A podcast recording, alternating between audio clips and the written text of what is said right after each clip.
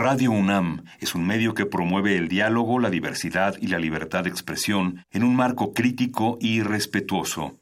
Los comentarios expresados a lo largo de su programación reflejan la opinión de quien los emite, mas no de la radiodifusora.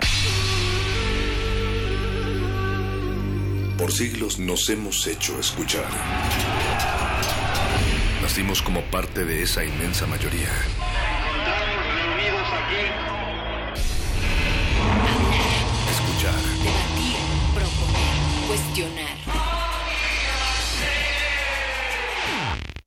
Está en nuestra naturaleza. Seamos instrumentos de conciencia de nuestro pueblo. Usamos el sonido porque atraviesa obstáculos. Muros, fronteras. Nosotros somos la resistencia.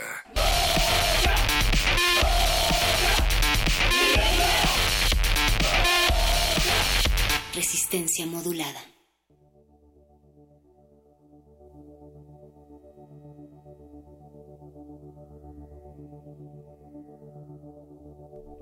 Ellos aquí trajeron los fusiles repletos de pólvora. Ellos mandaron el acervo. Exterminio. Ellos aquí encontraron un pueblo que cantaba, un pueblo por deber y por amor reunido. Y la delgada niña cayó con su bandera, y el joven sonriente rodó a su lado herido, y el estupor del pueblo vio caer a los muertos con furia y con dolor. Entonces, en el sitio donde cayeron los asesinados, bajaron las banderas a empaparse de sangre para alzarse de nuevo frente a los asesinos.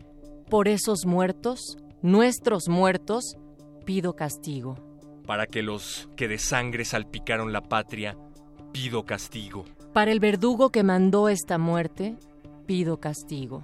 Para el traidor que ascendió sobre el crimen, pido castigo. Para el que dio la orden de agonía, pido castigo. Para los que defendieron este crimen, pido castigo. No quiero que me den la mano empapada con sangre. Pido, castigo. No los quiero de embajadores, tampoco en su casa tranquilos. Los quiero ver aquí, juzgados, en esta plaza, en este sitio. Quiero castigo. Resistencia modulada.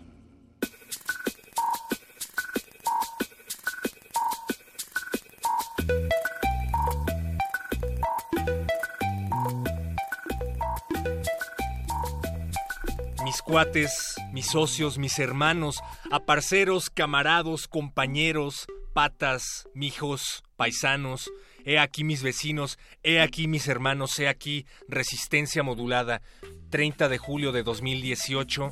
96.1 de FM y no importa desde dónde estemos transmitiendo, ya sea desde Adolfo Prieto 133 en la Colonia del Valle, desde la Ciudad de México, desde México, desde Latinoamérica, finalmente somos todos hijos de esta tierra, Natalia Luna. Perro muchacho, hijos de esta tierra y no podemos ser también ajenos a lo que pasa en cualquier otra tierra, no solamente en nuestra región de América Latina, sino también en el mundo entero. Por ello, esta semana, como ustedes también han puesto la mira, el ojo, la nariz, la lengua, estamos con Latinoamérica porque los indoblanquinegros y los blanquinegrindios y los negrindoblancos o las rubias bembonas o los indios barbudos o los negros lacios son parte de esta resistencia y a todos ellos estamos haciendo este llamado desde este lado del micrófono que en realidad funciona hacia ambas partes. Queremos que nos escriban a través de Facebook en Resistencia Modulada, Twitter R Modulada y pues suena al lugar común, pero hoy más que nunca queremos que nos digan cómo se sienten, qué es lo que está pasando allá afuera y qué están haciendo ustedes y, también saber, perro muchacho, resistencia, qué tanto estas noticias impactan a su vida cotidiana, es decir, se pierden dentro de todas las otras catastróficas noticias que ustedes encuentran en los telediarios, en cualquier otro sitio, o también estamos resonando y entendiendo qué es lo que está pasando, por ejemplo, en Nicaragua, en otras regiones en donde vemos que cada día hay protestas, donde Nicaragua lleva más de 100 días en resistencia Y bueno, pues hablando sobre castigos, algunas de las sanciones que ha impuesto, por ejemplo, Estados Unidos a Nicaragua, incluyen ya, perro, la revocación de visas a los funcionarios que han estado relacionados con la violencia policial en contra de los manifestantes. El país también informa que hay un bloqueo al sistema financiero estadounidense y el congelamiento de los activos de tres altos cargos, esto por violación de derechos humanos. Hay otra serie también por ejemplo, de acciones que tienen que ver con la paralización de las ventas y las donaciones de equipos que las fuerzas de seguridad de Ortega puedan eh, haber sido utilizados indebidamente. Entonces, este es el comienzo de las sanciones, no el final, rezaba un comunicado hablando de castigos. Y creo que nosotros desde esta trinchera llamada México deberíamos de ser más empáticos que en cualquier otra parte del mundo debido a nuestro amplio historial de represión, debido a nuestro amplio historial y experiencia, lamentable pero finalmente experiencia de asesinatos de estudiantes orquestados desde la CIA, nada más ni nada menos. Y lo digo en el sentido de que, pues ya es, no es un secreto a voces, ya es una investigación sólida periodística que, por ejemplo, afirmaba Sergio Aguayo en el nuevo libro que escribió sobre 1968 y la matanza de Tlatelolco, Díaz Ordaz era un agente de la CIA y son cosas que se están planeando pues no nada más desde una oficina en Los Pinos, sino desde lugares aún más siniestros.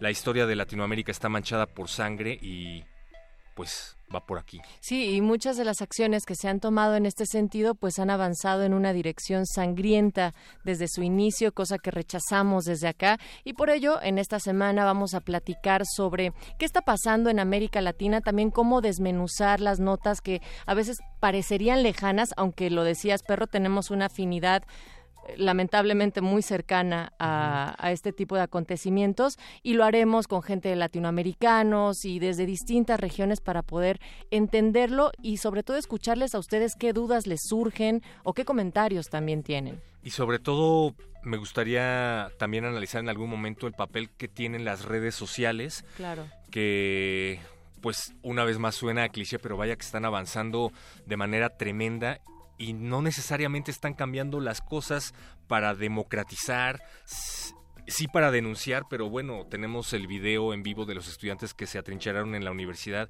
y que literalmente fueron asesinados en Facebook Live y de ahí no pasó, ¿no? Entonces, ¿cómo utilizar estas herramientas? Como que el flujo de información no necesariamente hace que podamos tener mejores decisiones o acciones, ¿no? Como sociedad civil, como gobiernos, en fin, bueno, pues todo esto estará puesto sobre estos micrófonos en esta semana. Hoy los muerdelenguas inauguran la noche preguntándose qué dejaron las dictaduras en la literatura latinoamericana? Así es que enreden sus oídos con autores que fueron censurados por el poder, acá con los muerdelenguas. Y también vamos a tener el laboratorio de cultivo de ejercios con Apache Raspi y Paquito de Pablo, además de que es Noche de Playlisto, una propuesta musical hecha por Cami Muriedas, también conocida en las pistas de baile como Faedra. Ella es DJ, y pues vamos a ver qué es lo que nos tiene. La trinchera en común esta noche en la Resistencia del otro lado del cristal, el señor Agustín Muli en la operación, está Eduardo Luis en la producción ejecutiva y Alba Martínez en la continuidad a cuatro planos de distancia sonora. Posen la frente sobre Río Grande y afírmense pétreos sobre el Cabo de Hornos, pero sobre todo hundan sus brazos izquierdos en el Pacífico y sumerjan su diestra en el Atlántico, porque en estas costas de Oriente y Occidente, pues más de 200 millas entran a cada océano. Y como dijo Neruda a los enemigos, se les pide el castigo. Resistencia modulada.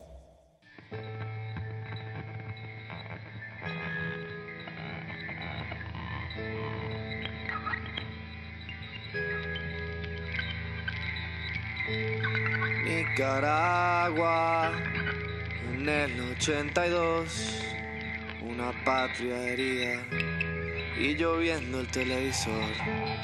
Estudiaba las leyes, cariño, todo me conviene. En mi burbuja social era un dios. Ahora marcho sin rumbo, cariño, el corazón me lo guarda el rosario que me diste en el adiós.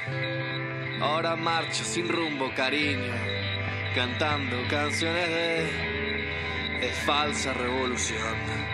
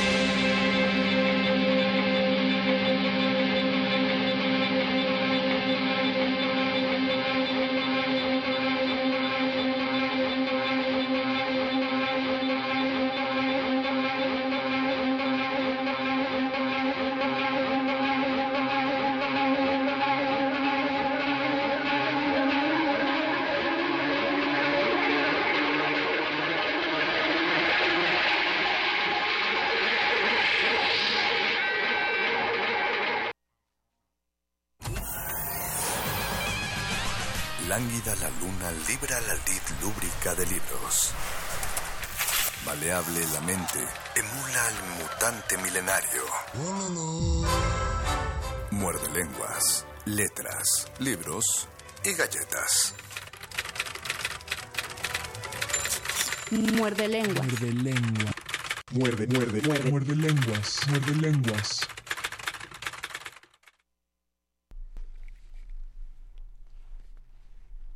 Hemos intervenido su radio en este preciso momento porque va a empezar una transmisión oficial de la dictadura muerdelenguosa, donde vamos a establecer los parámetros de lectura, los parámetros de literatura y lo que solo nosotros consideremos literatura será lo único que valdrá como literatura. Les habla el general Mago Conde y tengo a mi subcomandante Luis Flores aquí a mi lado. Les habla el subcomandante Luis Flores del Mal y les ordenamos que se pongan en contacto con nosotros a través de nuestras redes sociales. Recuerden que tenemos un Twitter arroba Rmodulada. Estamos en Facebook como Resistencia Modulada, donde ya está empezando nuestra transmisión de Facebook Live, donde les mandaremos muchos saludos y recibiremos sus comentarios a propósito del tema dictaduras, como ya lo mencionaron Perro Muchacho y Natalia Luna al principio de esta emisión, partiendo de los recientes acontecimientos de Nicaragua pues eh, hay eh, es necesario ya tocar eh, esta clase de temas escabrosos que de hecho siento que nos tardamos porque la literatura latinoamericana está cubierta de dictadores está cubierta de dictadores de dictaduras y de libros que toman el tema. Además que tal vez lo hemos mencionado en algunos en algunos muerdelenguas recuerdo que alguna escucha nos decía que ella podía colaborar activamente con el programa. Esperamos que nos sintonice. Carmen Jones creo que era. porque, ahí, Carmen. Porque ella tenía el panorama de los libros relacionados con, la con las dictaduras y cómo el poder se puede manifestar también a través de los libros, ya sea como temática o también como una manera de implementar eh, qué cosas leer y qué cosas no leer. Mandamos saludos a Pau y Tayari, Saludos Tayari, saludos Pau. ¿Tú los conoces? Los conozco. Ah, saludos entonces desde lo profundo del corazón de esta cabina. Hagamos un ejercicio. Eh, recuerden, sí es un, es un tema escabroso, pero nosotros tratamos de manejarlo de la manera más relajada posible. Entonces, pongamos una dinámica justamente para, para relajar la temática un poco, sin perderla de vista. Esta, esta pregunta es, es difícil, pero lúdica. Si ustedes, cada uno de ustedes, fuera un, funcionario de un gobierno dictatorial y obligaran a su población a leer un libro, pero así que fuera requerimiento como, como de cartilla. Pero sin que te juzgue el dictador. No, o sea, tú eres, tú eres el dictador. Ah, O sea, tú eres el dictador y tienes que imponerle a la sociedad que lean un libro y lo tienen que leer, pero sí o sí. Entonces, ¿cuál libro elegirían? ¿Cuál libro obligarían a toda una población a leer? Creo que la, la respuesta puede ser puede ser doble. La primera es un libro que a ti te apasione o que tú creas que es muy importante, pero también puede ser una, eh, una ley, una imposición que tenga una doble cara. Si lo impones, lo van a odiar. Entonces, hay que imponerles un libro que tú odies para que los otros también lo odien o que digan, pero qué horrible libro me está dando a leer el dictador. Yo no voy a leer eso, nunca voy a leer otras cosas que son mejores que eso. Claro, es una gran arma de doble filo porque por el mismo lado yo podría obligar a la población o más bien podría prohibir un libro, o sea, podría banearlo por completo del momento de banearlo, lo estoy poniendo en el ojo público, entonces la gente correría ese libro. Uno podría prohibir 1984, por ejemplo. Por ejemplo, y entonces, o, Fahrenheit 451, eh, y entonces eso haría que los curiosos de la población buscaran esa, esa publicación. Sí, me parece que más que imponer un libro tendríamos que prohibir libros porque de lo prohibido, como dice la canción, nace la tentación. Y si nosotros prohibimos ciertos libros, pues la gente va a tener muchísimo interés en, bueno, en verlo. Entonces modifiquemos un poquito esta dinámica. Un libro que impondrían... Y un libro que prohibiría. Exacto, un libro que, que sería lectura obligada para todos los ciudadanos y un libro que prohibirían porque Porque si nosotros fuéramos recibiéramos a la primera la respuesta sería un libro que prohibimos, los libros de autoayuda, un libro que exigimos que lean, tal vez algún libro del boom latinoamericano o porque estamos en México Pedro Páramo, aunque suene contradictorio porque Pedro Páramo es un cacique, o tal vez el Quijote. Pero a lo mejor puede ser al revés, porque somos una dictadura muy mala, vamos a prohibir que se lea el Quijote y vamos a obligar que se lea eh, Juventud en Éxtasis. Entonces las personas van a decir, qué porquería me imponen a leer, prefiero leer lo prohibido y lees el Quijote. Lo que acabas de decir que tiene como más lógica dentro de la mentalidad dictatorial y por supuesto que logra el efecto opuesto, claro, pero sí, curiosamente es la pues la, la parte que han tomado eh, estos gobiernos. Recuerdo que un maestro de teatro iberoamericano decía que una de las primeras cosas que hacían, que hicieron las dictaduras latinoamericanas era precisamente prohibir el teatro.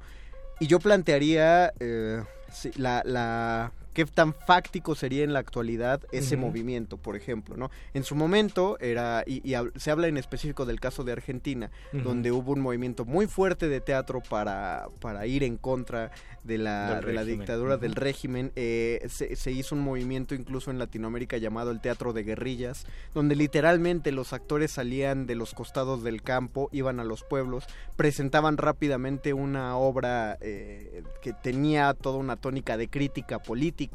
Los pobladores veían esta pieza y después los actores desaparecían hacia todos lados porque era muy era muy penado, o sea, era de cárcel, era crimen de cárcel. el- el Era de cárcel o de desaparecer. Exactamente, bueno, cárcel ah, ya ahorita Ajá. en cuestión de dictadura es un eufemismo, ¿no?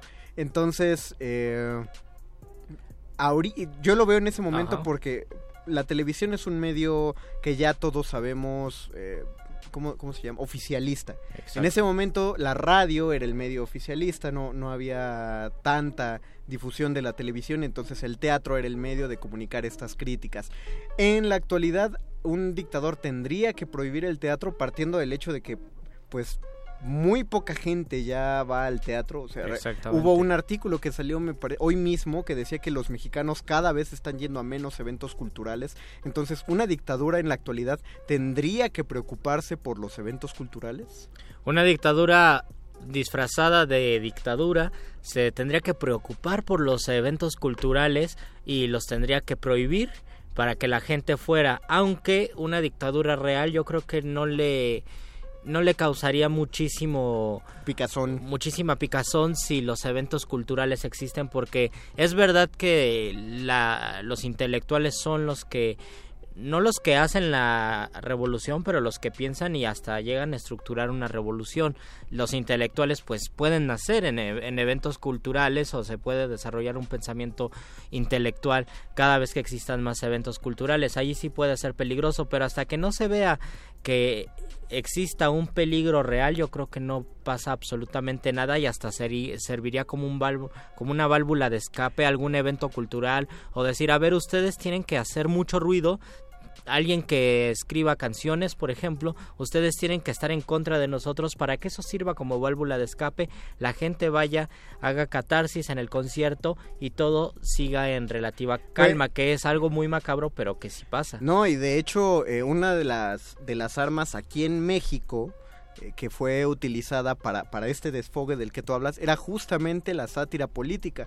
Porque el problema, la, la sátira no es la respuesta para criticar. La respuesta es la comedia, si lo que queremos hablar es acerca de... La sátira sirve para una burla inmediata y decir, ja, qué tontos son y se y, te- y acaba. se libera, o sea, ese, ese fue el asunto con este sexenio. Cada vez que el Tlatoani decía algo, se trababa ante un micrófono o, o- o mencionaba un est- que él decía que la capital de un estado era el estado en sí, o una ciudad era el estado en O sí. tantas otras O cosas. tantas otras cosas que hizo. El problema con eso es que nos burlábamos tan de inmediato que en ese momento se fugaba toda tensión. Toda tensión, eso y es verdad. encono que se hacía. Mira, ¿qué, ta- ¿qué tanto se fugó el encono contra Peña Nieto que desde el primero de julio, ya que pasaron las elecciones, ha habido post en Facebook de gente eh, haciendo compilaciones de estos errores que tuvo Peña y poniendo cosas como se le va a extrañar, eh, esto muy, o sea, no lo estoy atacando, yo solo estoy Ajá. definiendo. Me- estos memes que decían cuando acaba un sexenio muy endeudado,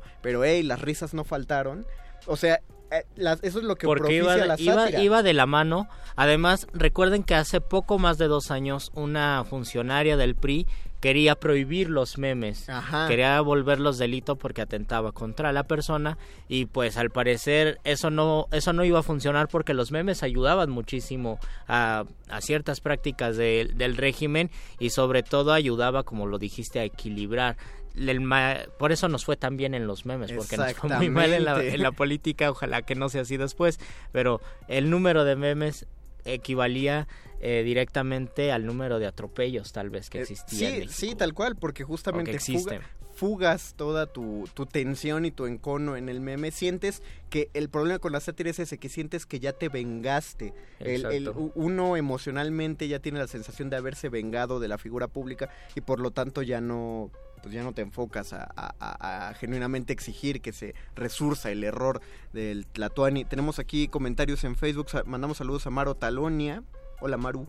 Hola, a Rina Inverse, qué bueno que ya te conectaste. A Marta Rivelo, Riverol Álvarez dice, hola chicos, los extraña, nosotros te extrañamos, a ti Marta también, a todos los muerde escuchas. Doris Yasmín Salinas Aguilar dice, hola muerde lenguas, qué gusto volverlos a escuchar. Creo que una dictadura actual estaría preocupada por los movimientos que se originan desde las redes sociales. Imagínense un youtuber que empezara a ir contra el sistema. Hay muchísimos y Es, es, es verdad, aunque un youtuber que tenga muchísima influencia y tal vez que empezara, que se revelara, no sé, en el mismo canal, en el mismo contexto de su canal, creo que sí podría ser peligroso. Y es algo que vimos en 2012, que sí existió cierta tensión en, en el gobierno que iba a entrar porque lo del 132 no se lo esperaba Ajá. absolutamente nadie. Allí sí dijeron, esto es muy peligroso. cómo se organizaron estos chavitos un, revoltosos. ajá, el, creo que las redes sociales tienen un gran poder. Es muy complicada tal vez manejar cierta información porque ya lo habíamos comentado, si, si el, movimiento que surgiera a través de redes sociales o la organización que surgiera fuera una organización de indignados, de indignados no en un sentido real, sino de estar enojados más bien, esto podría tener una repercusión de que se pueda acabar muy pronto el movimiento. Creo que lo importante de del 2012 de, del 132 es que había mucha euforia y había mucha alegría al momento de marchar y al momento de manifestarse. Y eso creo que es lo que más miedo le da a un régimen, a una dictadura, que exista una buena vibra, que exista alegría, que exista muchísima esperanza en que se van a cambiar las cosas. Pues eh, algo así pasó en las elecciones pasadas. eh, las guerras sucias seguían al orden del día. Obviamente se encaminaron más hacia uno de los actores políticos en ese punto. Pero ya no importaba la guerra sucia que hicieras en radio o en televisión porque estaba la, la otra guerra que era todavía más campal que estaba ocurriendo en redes sociales. la guerra llena de, de los memes. La guerra de los memes, llena de mentiras por todos los francos. Pero estaba ah, participando activamente. Sí, porque a diferencia de 2006, la Guerra Sucia, pues para que se convirtiera en algo gracioso, tuvieron que tuvo que pasar tal vez un mes, dos meses desde el primer spot. Y aquí era inmediato, salía una noticia en contra de un candidato y al día siguiente ya, o en ese mismo momento, que empezaban a soltarse los memes. Bendito sea verificado. Vamos a hacer una pausa musical. Les recordamos la dinámica. Díganos un libro que obligarían a la población a leer. y también una rola, una rola Ah, sí, relacionada con la dictadura.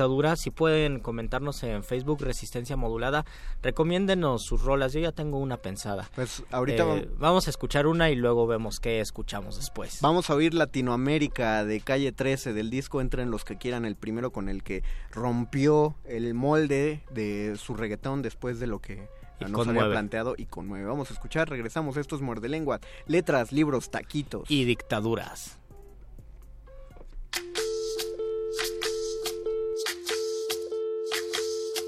Soy, soy lo que dejaron, soy todas las obras de lo que se robaron, un pueblo escondido en la cima, mi piel es de cuero, por eso aguanta cualquier clima, soy una fábrica de humo, mano de obra campesina para tu consumo, frente de frío en el medio del verano, el amor en los tiempos del cólera, mi hermano, el que nace y el día que muere, con los mejores atardeceres, soy el desarrollo en carne viva, un discurso político sin saliva, las caras más bonitas que he conocido, soy la fotografía de un desaparecido, la sangre dentro de tus venas, soy un pedazo de tierra que vale la pena. Una canasta con frijoles, soy Maradona contra Inglaterra, anotándote dos goles, soy lo que sostiene mi bandera, la espina dorsal del planeta en mis cordilleras, soy lo que me enseñó mi padre, el que no quiere a su no quiere a su madre, soy América Latina, un pueblo sin pierna pero que camina,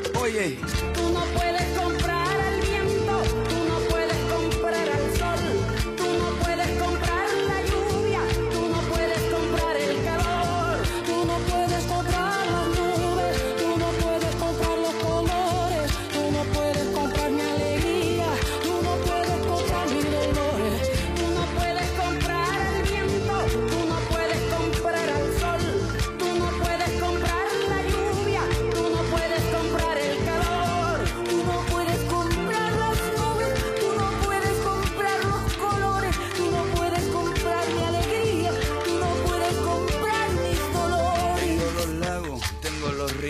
Tengo mis dientes pa' cuando me sonrío. La nieve que maquilla mis montañas. Tengo el sol que me seca y la lluvia que me baña. Un desierto embriagado con peyote. Un trago de pulque para cantar con los coyotes. Todo lo que necesito. Tengo a mis pulmones respirando azul clarito. La altura que sofoca. Soy las muelas de mi boca, mascando coca. El otoño con sus hojas desmayadas. Los versos escritos bajo la noche estrellada. Una viña repleta de uva. Un cañaveral bajo el sol en Cuba. Soy el mar Caribe que vigila las casitas. Haciendo rituales de agua bendita. El viento que peina mi cabello. Soy todos los santos que cuelgan de mi cuello. El jugo de mi lucha no es artificial porque el abono de mi tierra es natural. Tú no puedes comprar el viento, tú no puedes comprar el sol, tú no puedes comprar la lluvia,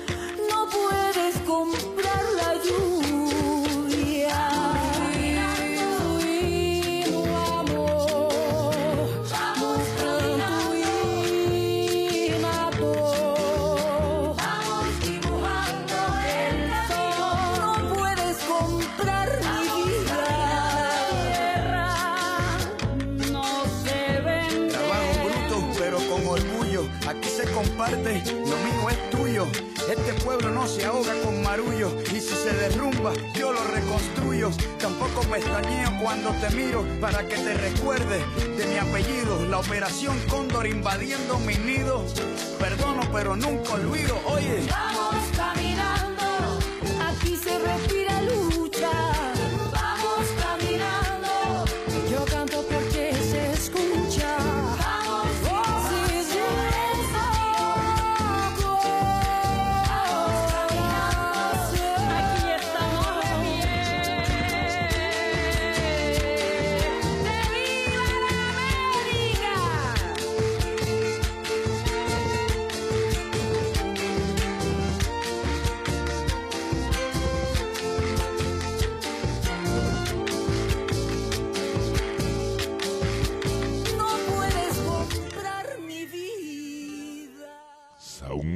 Muerde lenguas. Muerde lenguas.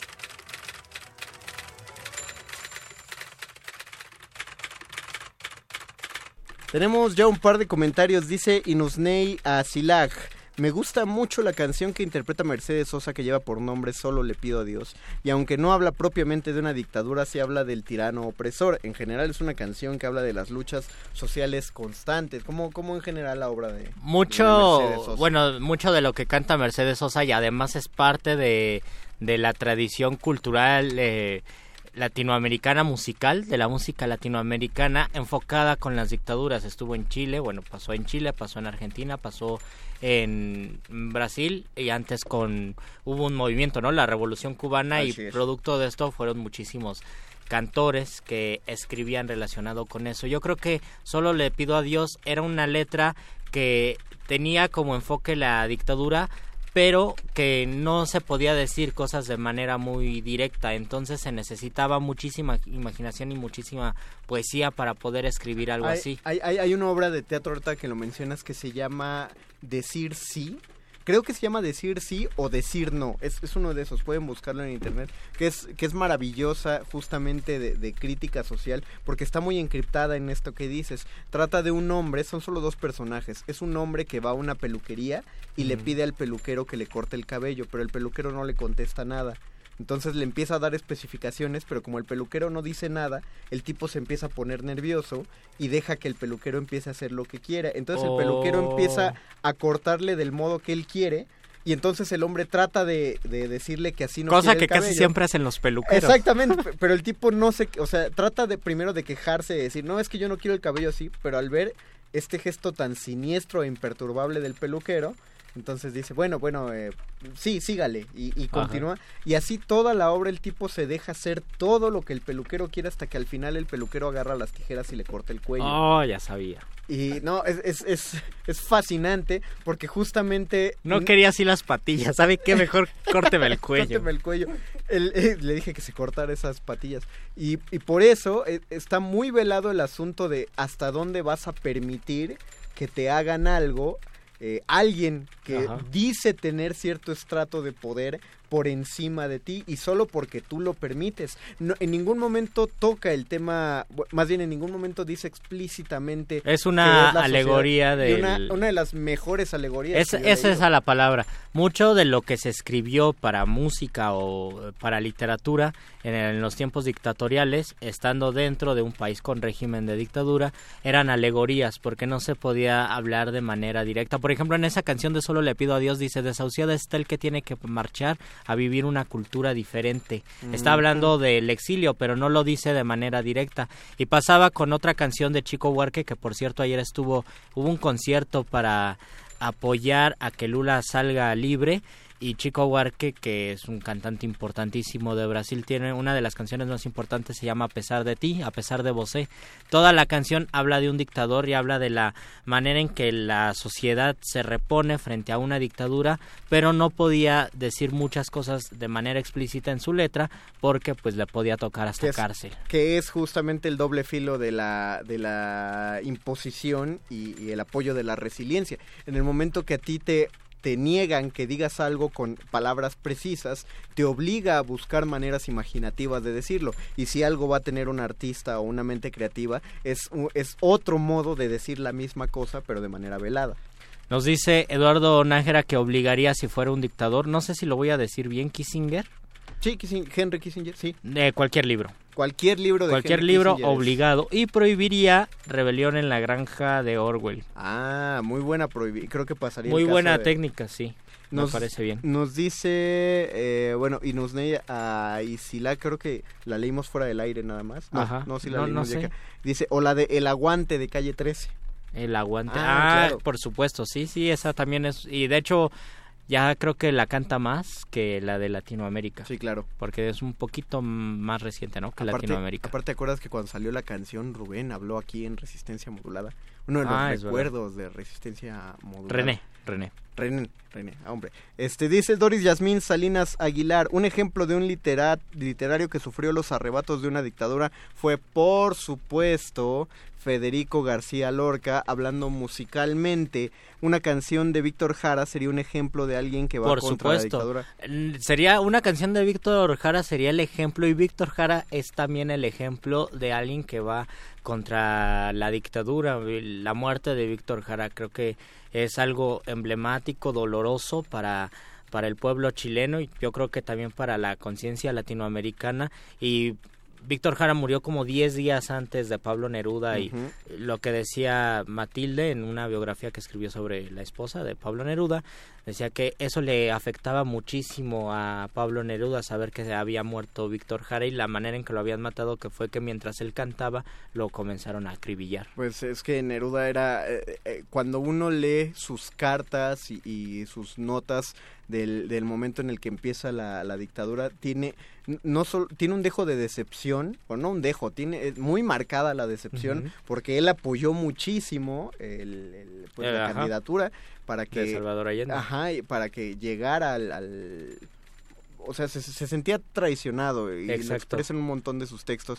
Ah, Arishado Urraz dice, ¿qué onda? Los escucho más por radio que por Facebook, pero aquí andamos. Hay una canción que se llama Protesto de varios cantantes de hip hop y reggae. Ah, es un lo vamos a videoclip dirigido por Gran Om. Y eso también es bien importante, porque ya lo habíamos mencionado en algunos programas, la relación del hip hop con la música de protesta, y más que con un, tal vez en Latinoamérica sí, aunque tendríamos que, eh, que visualizar que el hip hop en Latinoamérica fue después a las dictaduras terribles de, de esta zona del mundo, pero en Estados Unidos sí estaba en contra pues todo de todo un régimen capitalista o neoliberal o de maneras de oprimir a las clases marginadas, marginadas como eran los negros en, o son los negros en Estados Unidos y la la respuesta fue el hip hop, que va en contra no, no tal vez de una dictadura como conocemos aquí, pero sí de un régimen opresor. Creo que también mucho de lo que se pueda muchos de los himnos que nos que podamos relacionar actualmente con las dictaduras en contra de las dictaduras sería el hip hop como antes la música popular latinoamericana que era la respuesta a las dictaduras. Bueno, hay, hay que pensarlo así, para de- dentro de un par de décadas el hip hop será música será considerada música popular. Exacto. Hasta folclórica. Ya quiero ver los kinders del 2073 cuando se baile hip hop en la salida del kinder. En Cuba, dice Gustavo Álvarez, en Cuba durante años estuvo prohibido en 1984. Justo hoy leí que el comunismo deja de ser el gobierno al que aspira la nación y se abre el paso a la propiedad privada. A propósito, yo eh, siempre toco con pinzas el, el tema de Cuba, pero solo voy a contar una anécdota de la maestra Luisa Josefina Hernández. Eh, cuando, cuando entra Castro a, a- a renovar Cuba y a, y a poner sus nuevos planes de, pues, pues de nación, eh, muchos de ellos eran, eran fuertemente culturales. Entonces eh, invita a Luisa Josefina Hernández, dramaturga mexicana, a que vaya a Cuba a dar un taller de dramaturgia allá, pues, todo pagado, ¿no? Por el po- por, el gobierno. Entonces va Luisa Josefina, da su taller, regresa y cuando le preguntan por su experiencia, lo único que ella dijo fue, bueno, en ese país eh, lo último que necesitaban era un taller de dramaturgia. ¿Por qué dice eso? Piénsalo. Es- saquen sus Bien, conclusiones. Exactamente, saquen sus conclusiones. Eh, por eso digo, lo, y también, lo tomo y también saber que lo dijo justo con el triunfo de la Revolución Cubana. Ajá.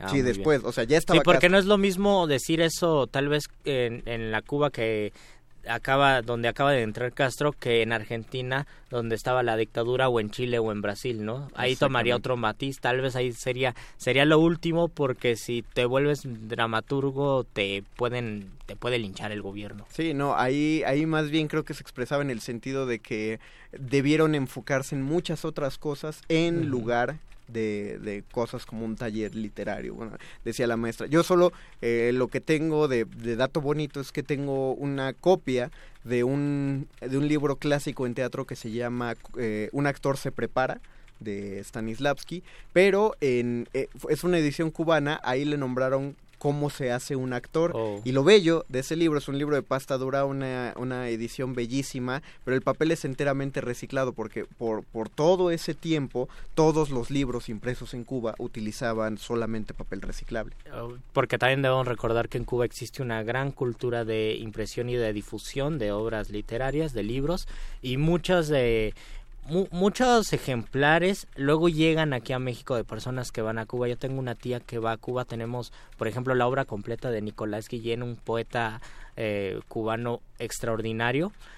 Y a mí, a mí me gusta mucho eso porque si te paseas por las librerías de, de la Ciudad de México, no te encuentras eso, jamás te encontrarías eso, o te encontrarías ediciones pequeñas de Nicolás Guillén, por poner un ejemplo. Tengo el Goethe, tengo de Goethe, eh, se me, se me fue, se me fue la ¿Cómo- obra. cómo va? Ah, el Fausto de Ah. Goethe, en, en edición cubana, y recientemente descubrí que eh, la edición de cátedra, que es costosa y que tiene un estudio introductorio, es la misma traducción. Nada más le quitaron los cubanismos y listo. Ah, Porque, de, bueno, de, de hecho es complicado traducir el Fausto de Goethe. Ajá. Entonces dijeron, bueno, pues vamos a ocupar esta edición. Y yo dije, genial, yo la tengo en edición cubana. Ahorita que dijiste cátedra, nota muy al pie y muy salida de tema. ¿Has visto los precios de los Castalia últimamente? Eh, no, no he Volvieron visto. a grandes. Fui a una librería de viejo justamente a, a ver Castalias porque traía exactamente 35 pesitos. Dije, me compro Oh, un Castalia que no. Tenga. No, ya estaban en 200. Oh, no puede ser. Ya los hipsterizamos. lo- lo- los compramos tanto que ya se volvieron moda. Es nuestra ya- culpa, es culpa de todas las personas que decían, oh, muy bien, deben ir a comprar sus libros de Castalia porque están a 30 pesos, Maldita 35 sea. pesos. Gentrificamos la editorial Castalia. Pero yo todavía compré el año pasado en, bueno, en una feria en Aguascalientes la segunda parte de Las Soledades de Góngora en Castalia y todavía me costó 30 Y- pesos en la sí. mejor edición que no, puede igual, existir. Igual y solo era este eran esos Sí, ejemplares en específico, Pero no sé, voy a dar, todavía no me doy una vuelta por, por Donceles para ver qué, tranza con, con lo- el resto de los precios. Dice Mal Tlacuatl, la canción de Camila Moreno, Millones, una canción antidictadura. Tenemos que buscarla. Tenemos que buscarla. Podemos hacer un gran playlist de canciones antidictadura. Yo creo que desde desde la Revolución Cubana, incluso podríamos podríamos buscar canciones de obviamente de la Revolución Mexicana, pasando por las canciones de la Guerra Civil Española que existen canciones importantísimas Y bellísimas. y bueno, también con, con el movimiento antifascista en, en Italia, que ahora se puso de moda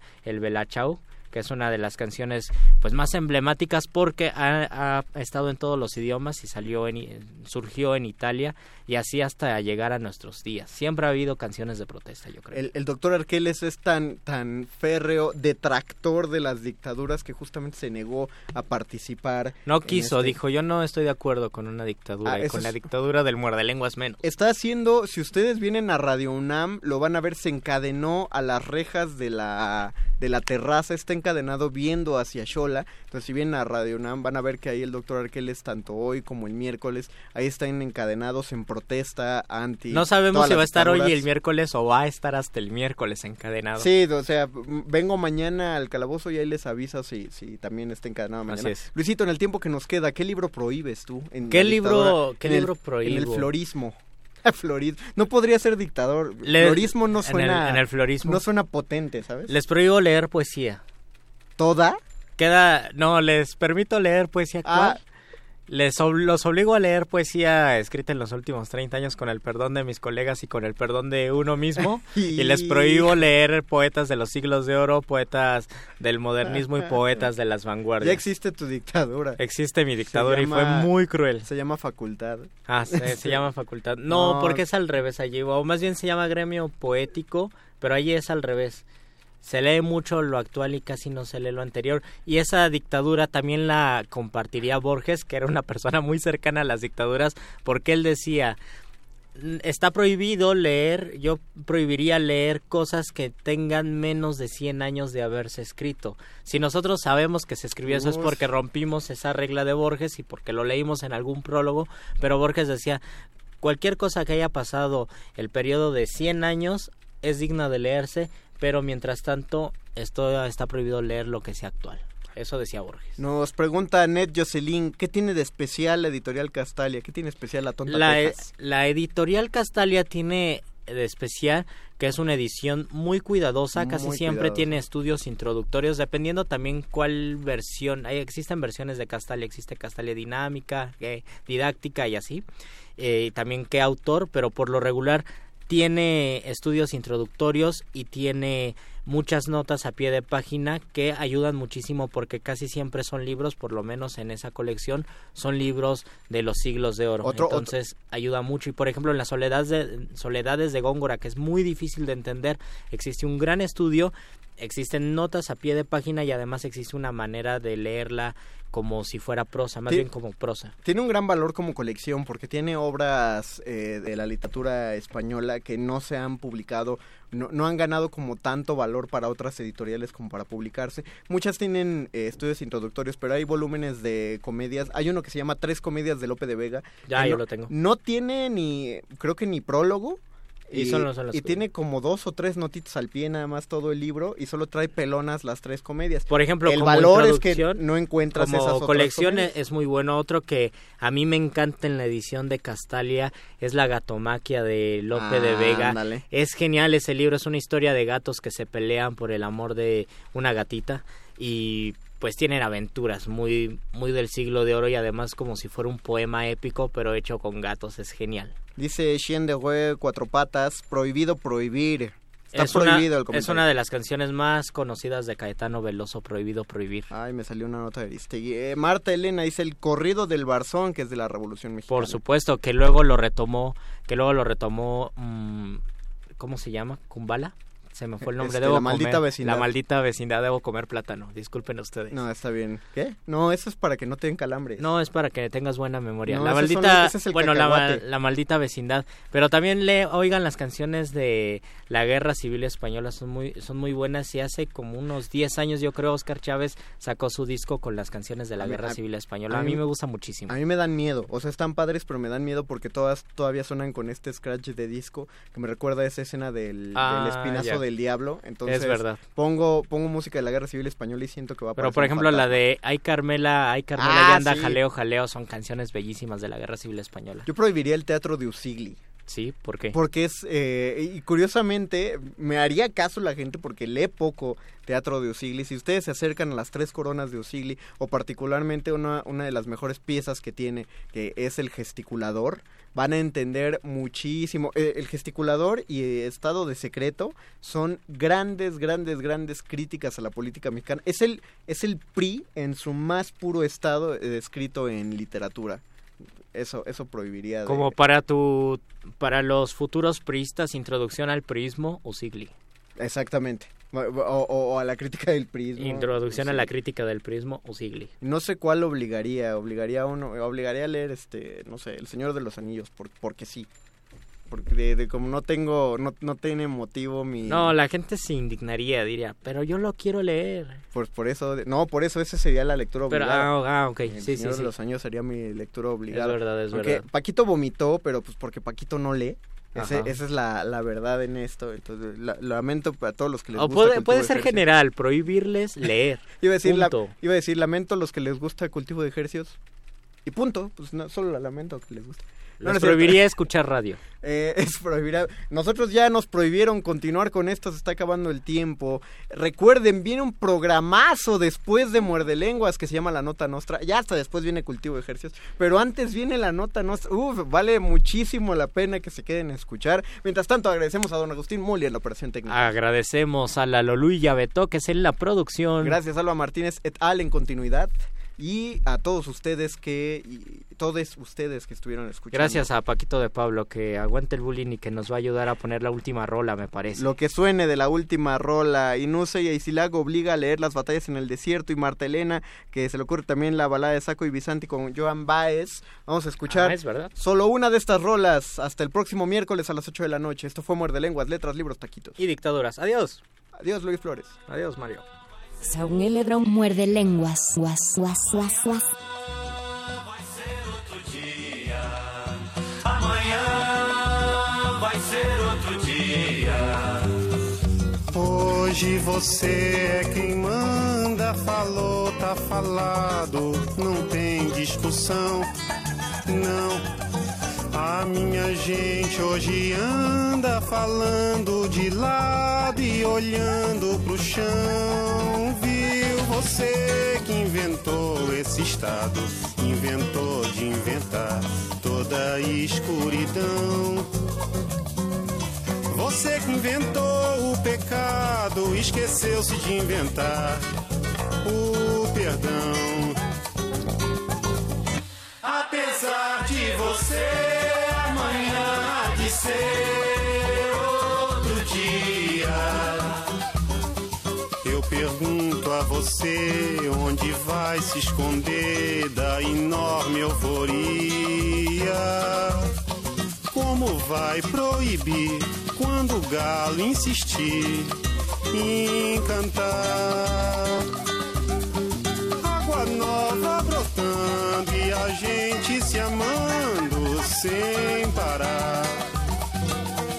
Quando chegar o momento, esse meu sofrimento, vou cobrar com juros, juro. Todo esse amor reprimido, esse grito contido, este samba no escuro. Você que inventou a tristeza, ora tem a fineza de desinventar. Você vai pagar e é dobrado cada lágrima rolada nesse meu penar. Apesar de você, amanhã de ser outro dia. Ainda pago pra ver jardim florescer, qual você não queria. Você vai se amargar vendo o dia sem lhe pedir. Los locutores del muerde lenguas se quieren deslocutor y muerde lenguarizar. El que los deslocutor y muerde lenguarice, buen deslocutor y muerde lenguarizador será.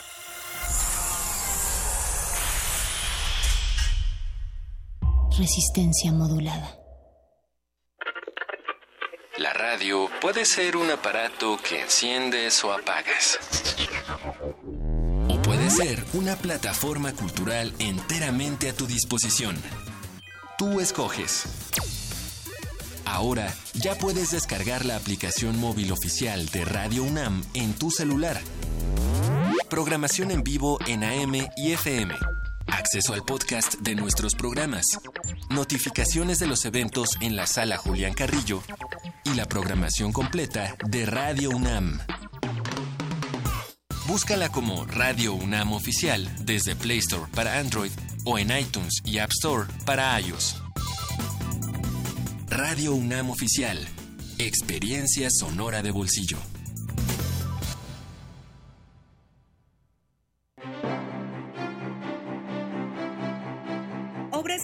De Diego Rivera, Frida Kahlo, Olga Costa, José Clemente Orozco, David Alfaro Siqueiros y el Dr. Atl, entre otros destacados artistas, se exhiben en la exposición Colección MAM, abierta en el Museo de Arte Moderno. La selección pone al alcance del público las joyas de arte pictórico de artistas mexicanos del siglo XX. La exhibición Colección MAM está abierta en el Museo de Arte Moderno de Chapultepec, Ciudad de México. Te invitamos al curso Historia de la lucha de las mujeres por sus derechos en México. Imparte la doctora Patricia Galeana. Sala Carlos Chávez del Centro Cultural Universitario. Los días 6, 7, 13 y 14 de agosto. De las 18 a las 20 horas. Informes en www.grandesmaestros.unam.mx. El cupo es limitado. Inscríbete ya. Invita el programa Grandes Maestros de Cultura UNAM. Resistencia modulada. Interrumpimos lo que sea que esté haciendo para traerle este corte informativo. La, la nota nostra. El último lugar para informarte.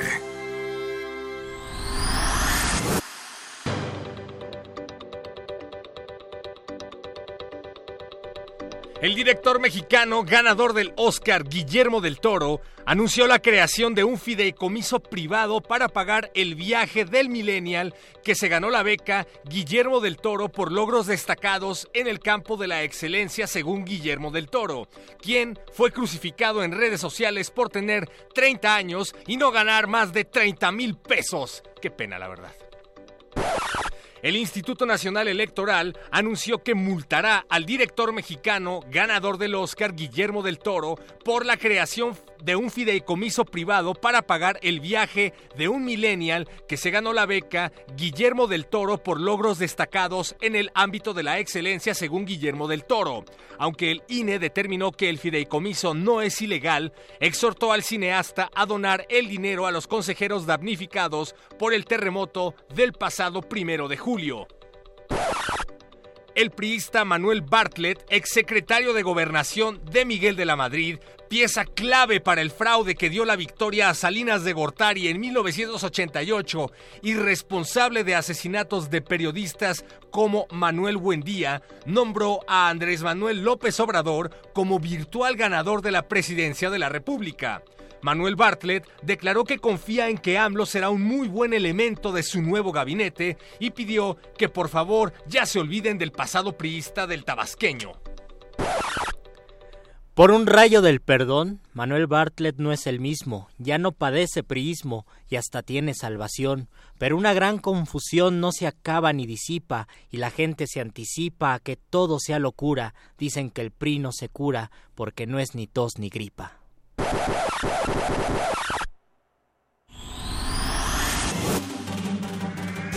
Estas fueron las últimas noticias que debiste recibir puedes continuar con tus actividades cotidianas. La nota, nota, la nostra. La nota nostra.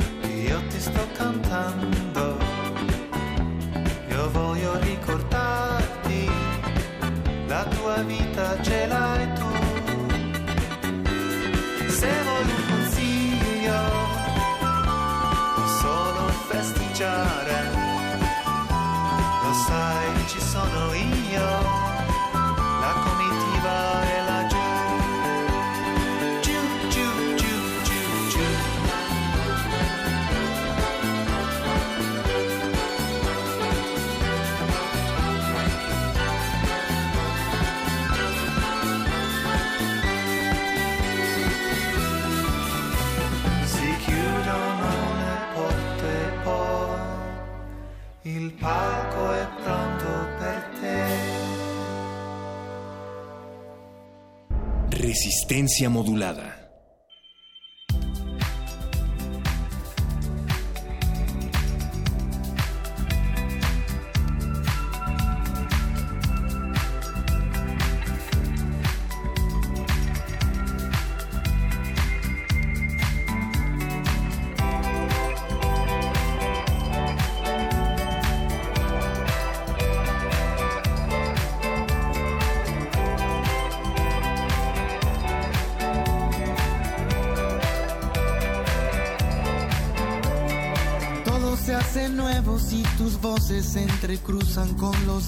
los calores de la pretensión.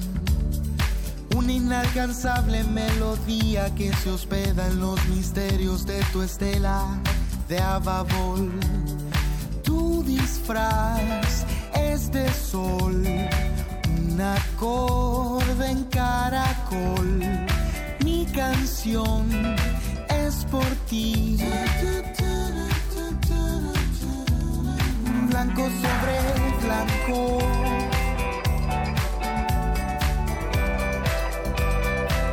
Mm, Blanco sobre blanco.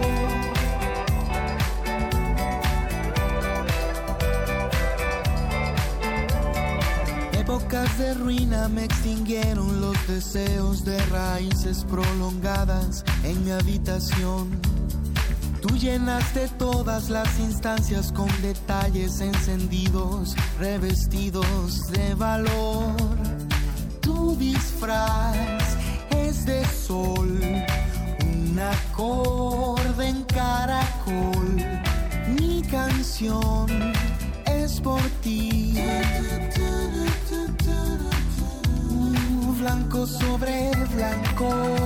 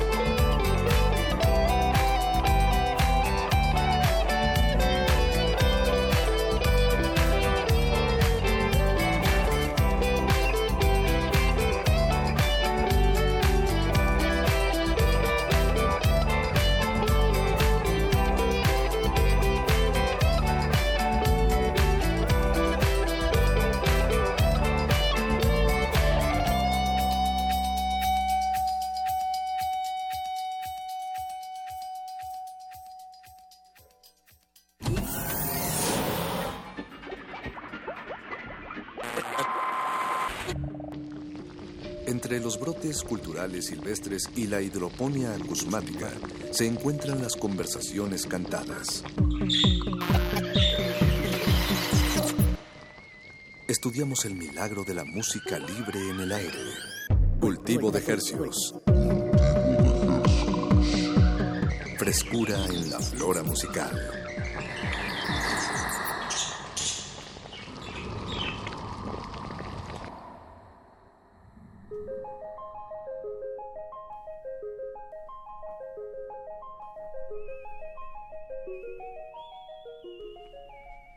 Organismos radioceptibles, esto es Cultivo de Hercios, el laboratorio musical de resistencia modulada, donde germinamos y propagamos las frecuencias y musicalidades eh, más frescas que encontramos y las hacemos llegar hasta sus oídos por el 96.1 de la frecuencia modulada. XEUN. Así es, XEUN, transmitiendo en vivo desde la salvaje Radio UNAM, salvajemente cultural. Eh, les saludan desde estos micrófonos Paco de Pablo, como todos los lunes a las 9 de la noche.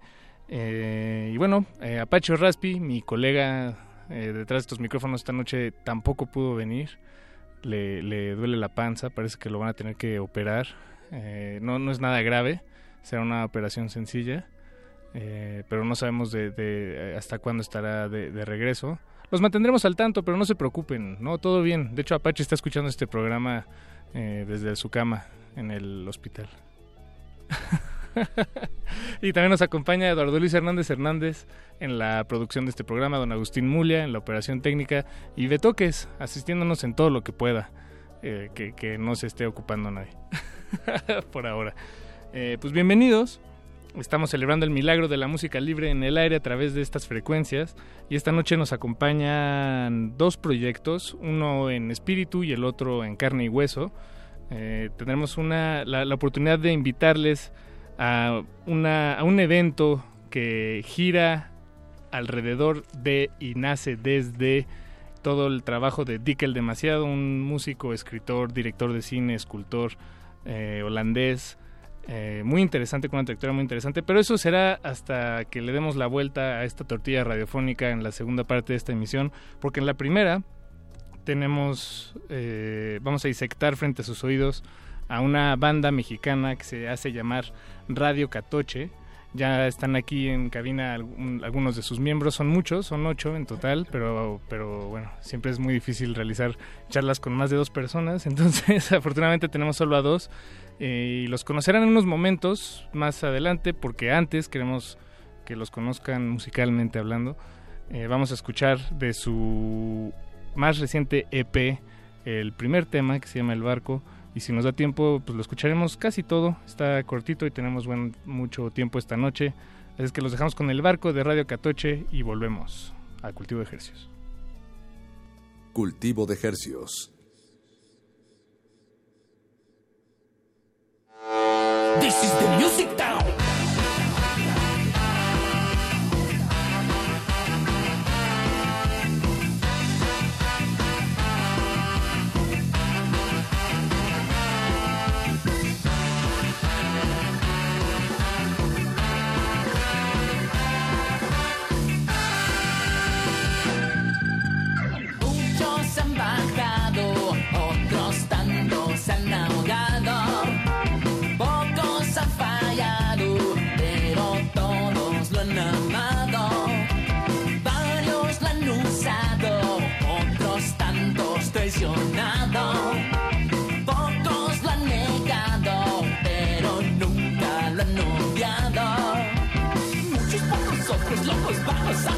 Magos, tantos han pisado el barco. Conformistas, malichistas, egoístas, particistas, todos flotando en él.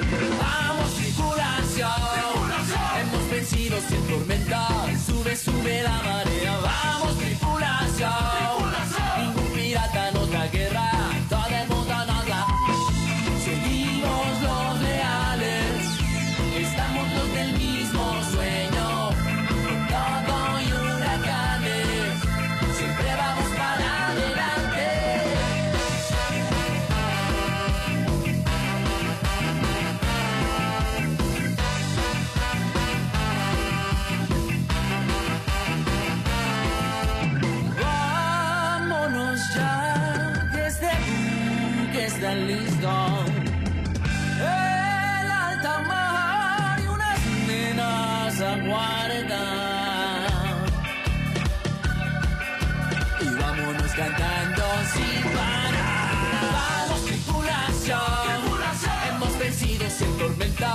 Sube, sube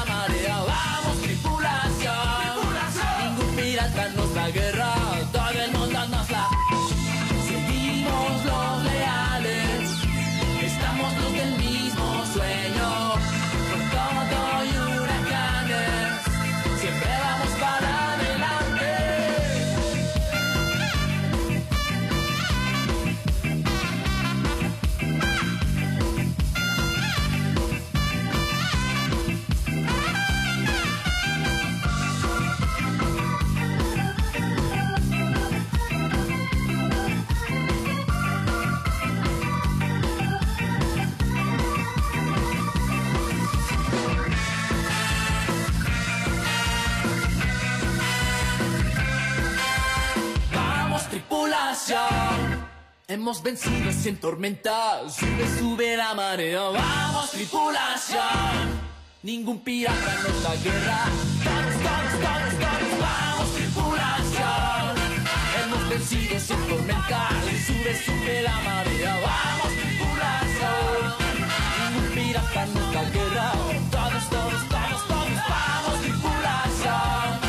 Hemos vencido sin tormenta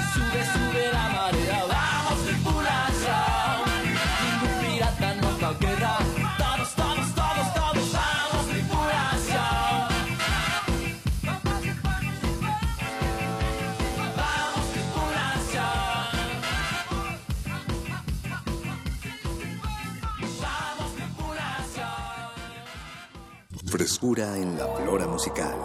Cultivo de Jercias.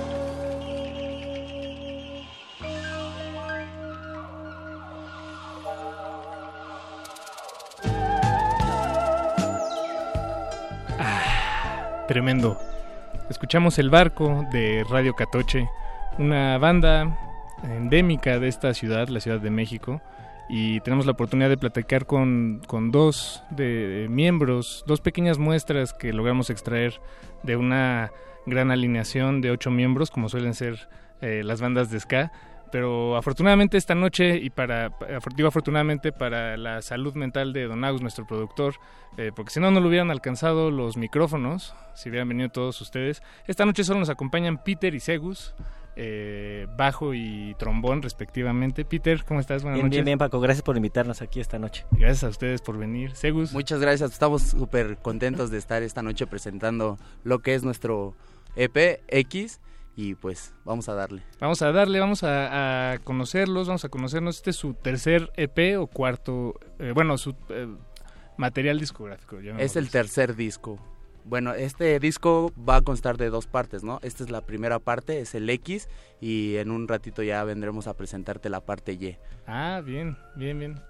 ¿En un ratito cuándo? Eh, a finales de año ya lo estamos cocinando, ya estamos trabajando ahí eh, los temas en el estudio y ya a finales de año sale la otra parte y ahorita nos toca en la promoción de esta parte, de esta primera parte que es X. Bien, es- están haciendo la chamba, pues ahorita están chambeando. Así es. Sí, anda ahí, anda ahí trabajándose. Lo- los he visto, he visto que han estado en, en muchas radios últimamente, algunas en línea, otras en, eh, bueno, vari- varias de nuestras amigas en FM, también en, en las primas de la M, han, han dado un... Pues han estado, sí, muy, muy ocupados. En un tour de medios, ¿no? Sí, un Este- tour de medios. Claro, hemos- pues, sí, no. Hemos estado trabajando duro y queremos que pues esta música llegue a todos los oídos porque pues el ska ya es una música popular. eh, aquí en México se ha acogido muy bien el género, entonces estamos eh, trabajando duro para que el movimiento siga, no caiga y más gente lo conozca. Sí, yo, yo pienso mucho cu- cuando escucho ska de, ya digamos, esta, esta ola del ska. eh, no, la verdad no, no sé en qué ola vayamos. La cuarta ola Esa es la cuarta ola, ¿verdad? Es- esta es la cuarta ola. Eh, pienso mucho en, en mis, primeras, mis primeros festivales en el Vive Latino. Creo que es cuando el cartel... eh, bueno, no sé, no sé hasta qué tanto era el cartel y qué tanto era la oferta que había eh, en México como país y bueno, en la América Latina por supuesto, pero sobre todo en México como era un sonido eh, pues que invadía eh, o que estaba estaba sonando muy fuerte pues sí en el festival, pero en los festivales, perdón, pero también en las calles. Eh, creo que ya no tanto como, como en ese entonces, pues, digámosle la época del, del oro, pero es una percepción que yo tengo. Ustedes lo, lo ven así, digo, tenemos creo más o menos la misma edad, Sí, entonces me imagino que nuestras primeras idas a los Vives Latinos veíamos a las mismas bandas. Sí, en el 2005 me acuerdo que fui a un, a un Vive Latino y el 50% del cartel, si no es que más, el 60 yo creo que constaba de bandas de ska Sí. y pues el, el festival lo, lo recibió muy bien el género, ¿no? Y hoy en día sigue siendo este las, las grandes bandas que están de headliner son bandas de ska. Sí, sí, sí. Y ahora ustedes están del otro lado, ¿no? Bueno, usted- eh, fuimos, di- digamos, fuimos juntos a estos, estos Vives Latinos, eh, pues los, de los primeros que hubo, eh, donde estos sonidos eran, eh, pues digamos, la ley. bueno, no la banda, sino eran lo, que más pesaba, lo que más lucía de- del cartel y de los sonidos. Pero ahora ustedes están del otro lado como recreándolo, un poco como tomando la batuta. Retomando tal vez algo que ya se está convirtiendo en una tradición, en un sonido que, que para mantenerse vivo los intérpretes tienen que tocarlo eh, pues una y otra y otra vez. Claro, yo creo que, que este género eh, me da risa porque es, es muy cierto lo que dices, ¿no? Eh, las bandas es como pasarnos la estafeta, ¿no? De, de- de que sigan y pues yo como público, como fan primero del género y ahora como músico pues estoy encantado de, de hacer este, este estilo de música porque hay músicos que son súper estudiados, pero no voltean tanto a ver el género. Es, es como del gusto te tiene que nacer, tienes que aprender a estudiar, estudiar y eh, música tienes que aprender a estudiar música y de ahí viene lo de hacer discos y de este género, ¿no? De, de amarlo. Sí, sí, porque hay se- me ocurre que hay, digamos, universos musicales donde la, la batuta la lleva la, la innovación, ¿no? Como pensándonos en, en, en música contemporánea, de, este, de, de- de orquesta, pues tal vez sí se, se busca, no, no de orquesta, perdón, pero música contemporánea de, de compositores, lo que se busca es ir hacia adelante, eh, ver de qué otras maneras podemos se- incorporar otras ideas. Pero hay otros géneros como el blues más, eh, eh, pues, digamos, más de cajón, más de, más de molde o, o reggae o el ska, que tal vez no, no, los mue- no, no los mueve tanto la batuta de la innovación como hasta dónde podemos llevar estos sonidos, sino eh, como honorarlo más bien, ¿no? Y divertirnos haciéndolo. Eh, pero esta es solo una idea que, que yo tengo, Sí, una sí, percepción y quería bien. platicarla con ustedes. No, No, sí te entiendo perfectamente, sí, este, pues en este disco trabajamos ese ese juego de tratar de respetar el sonido del ska, ¿no? De, de tratar de jugar con el two-tone, con el rocksteady, con lo que se está haciendo en la ola de, de Los Ángeles, California, que es un, un ska más este más californiano. Eh, pues tratamos de jugar con los diferentes colores, ¿no? Y como banda, pues pues ahora no nos fuimos a, a lo que tú dices, a experimentar, a fusionar, porque hoy en día pues hay muchas bandas, ¿no? Se respeta el trabajo de todas las bandas que fusionan la cumbia con el Exacto. ska y experimentan, pero nosotros tratamos ahora de respetar en esta parte y en la otra parte que viene, que es la parte Y, de respetar los sonidos clásicos del ska, como se hacía en Jamaica, como se hace en Inglaterra, ahora en Los Ángeles y pues estamos ahí en lucha y escuchando, asistiendo a muchos conciertos para empaparnos y realmente saber y conocer el, el género. Bien, ¿no? De lujazo. Además llevan eh, en esto desde el 2007. Mis fuentes están en lo correcto, ¿sí? Correctísimo, desde el Buenísimo. 2007 ahí este pues teníamos como 18 años, salimos de las coladeras, ganamos un concurso que es el famosísimo Sneaker Urbania.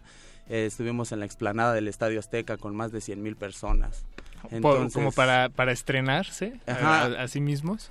este fue algo muy divertido, ¿no? Haber tocado ahí con, con tanta gente y pues estamos súper contentos. Después este paramos un rato la banda porque estábamos muy chicos y decíamos, ¿qué vamos a hacer? No, no sabíamos cómo trabajar, ¿no?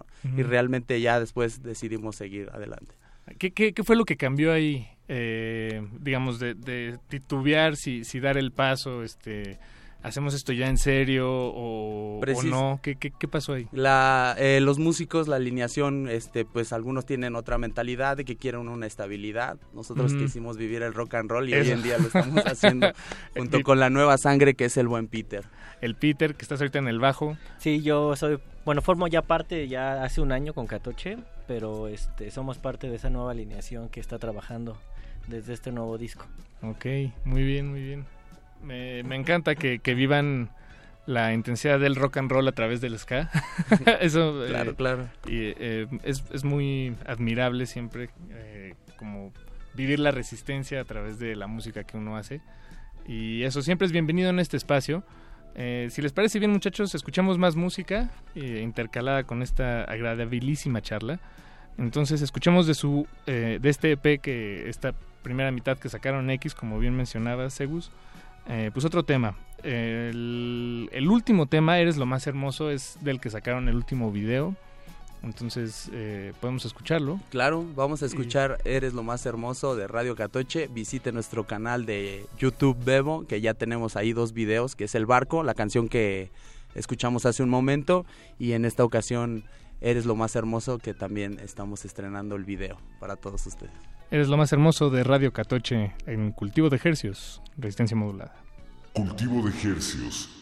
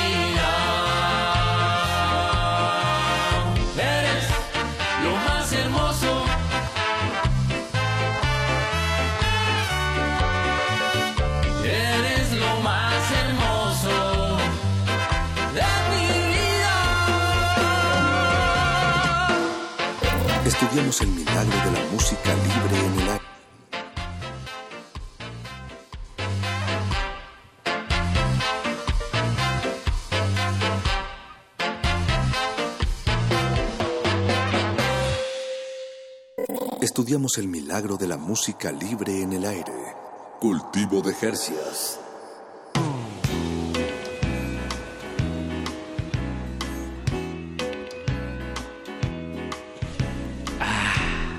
Eres lo más hermoso. Un tema de Radio Catoche en nuestros sujetos de estudio de esta noche. Nos acompañan Peter y Segus, bajo y trombón respectivamente. Em, y bueno, estábamos hablando fuera del aire y un poquito lo tocamos eh, dentro del aire hace unos momentos. Y creo que es un tema muy interesante sobre regresar a las raíces, así lo ponías un poco en, en esos términos, Segus. Y, y me parece muy interesante que eh, me contara esta anécdota de un maestro que te decía, si te interesa un camino musical, sea el que sea, eh, y te interesa y lo quieres estudiar, pues ve a las raíces y pa- para comprender qué es lo que lo llevó a aquello que te llamó la atención en primer lugar, ¿no? Claro, es una anécdota ahí que te compartía que, que mi maestro me decía, está bien que, que no te guste la música clásica o ver o te gusta el ska, ve a las raíces, busca que busca ese sonido, ¿no? particular y es lo que en este disco quisimos trabajar, ¿no? Cuidar el sonido eh, jugando un poco con nuestras influencias, ¿no? Porque tenemos muy arraigado nuestro sound system. Aquí todo el tiempo escuchamos cumbia, escuchamos banda. Entonces fue como, a ver, Sacúdetelo. sacúdetelo y vamos a tratar de, de- de no sonar tan tan ese tan darle ese toque tropical es difícil estamos trabajando mucho en el sonido pero yo creo que sí se está logrando y estamos muy contentos con el resultado Sí, por ejemplo, este último tema que escuchamos, eh, Eres lo más hermoso, em, sí suena bastante más a ese ska como jamaiqueño, un poco más lento. Claro, claro, ahí viene Eh, ahí unos toques de calipso, reggae, en, con lo que es el, el ska tradicional, ¿no? Es lo que, lo que manejamos en este, en este sencillo. Tenemos otros temas como es el barco que viene ya más este apegado a lo que se hacía en Inglaterra, que es este Eso. el tutón, ya es un poco más, más movido, lo que maneja el Vive Latino, las Eso. bandas que es como tú me decías, ese ska más prendido para bailar, ¿no? A la gente le gusta. Sí, sí, sí, sí. Ese, ese qué, qué ola es? ¿Sería ese la cuarta ola del, del ska, el two-tone? ¿O No. más bien el two-tone atraviesa todas las olas? Eh, Exactamente. ¿sí? O sea, es como, como surgió cuando los jamaicanos eh, emigran a, a Inglaterra, surge una nueva ola. Le, eh, le aumentan el groove, eh, sacan otro rasgueo como más este revival, más bailable y se genera un nuevo movimiento, pero en sí son las bases. Es- son las mismas, ok.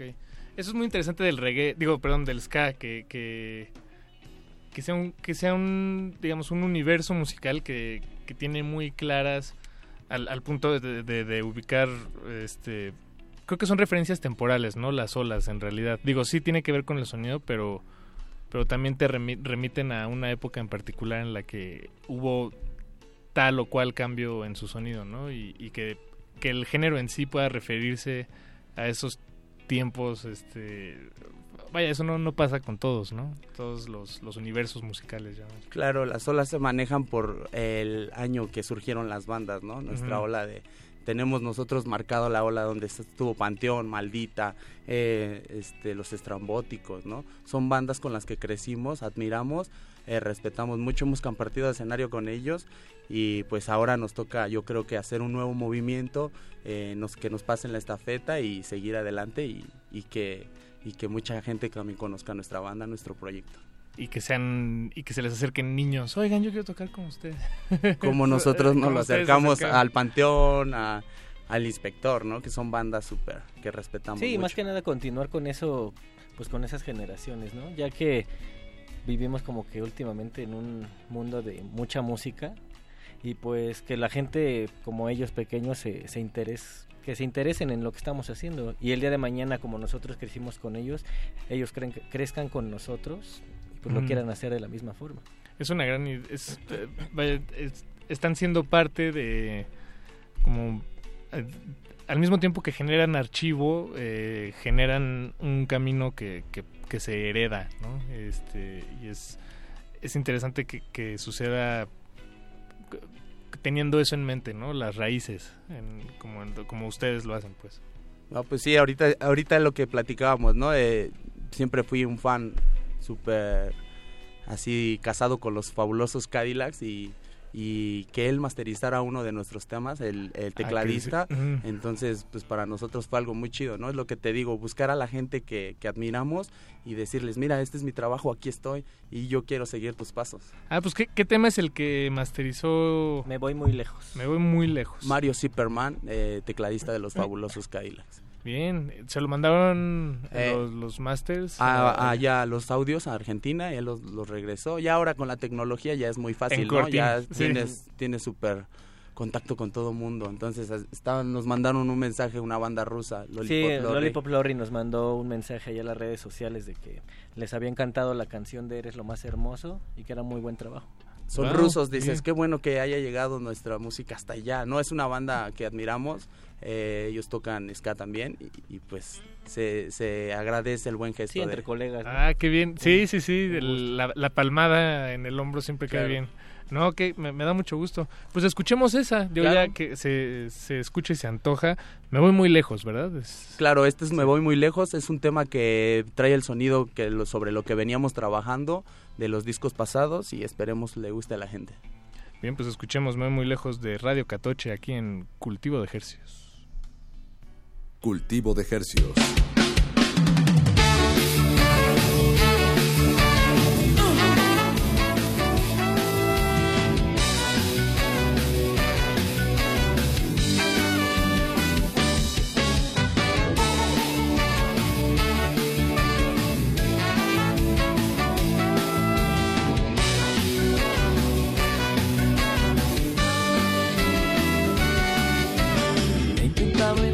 Viaje otros besos conquistar. He pensado seriamente abandonarte. Es un gran riesgo, tenerme cerca te hace mal. Te he fallado tantas veces, nunca sabes dónde estoy. Es que he sido todo un as en lastimarte.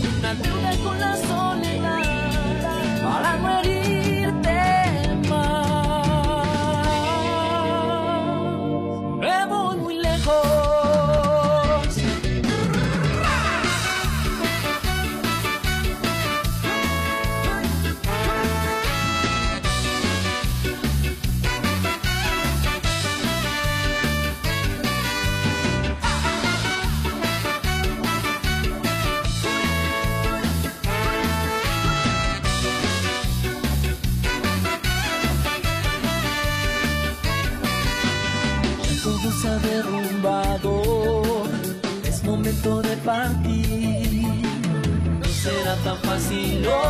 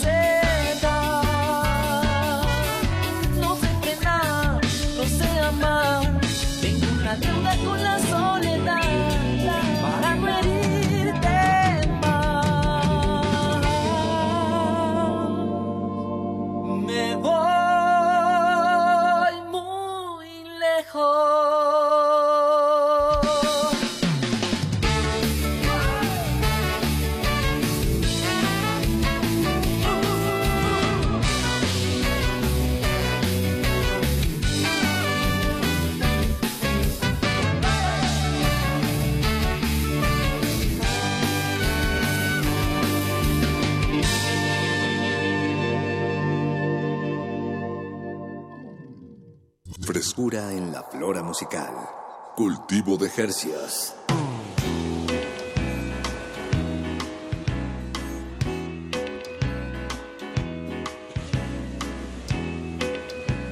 Escuchamos Me Voy Muy Lejos de Radio Catoche, que nos acompañan aquí en cabina Peter y Segus, bajo y trombón. Los. Bueno, es que no, no, no sabría.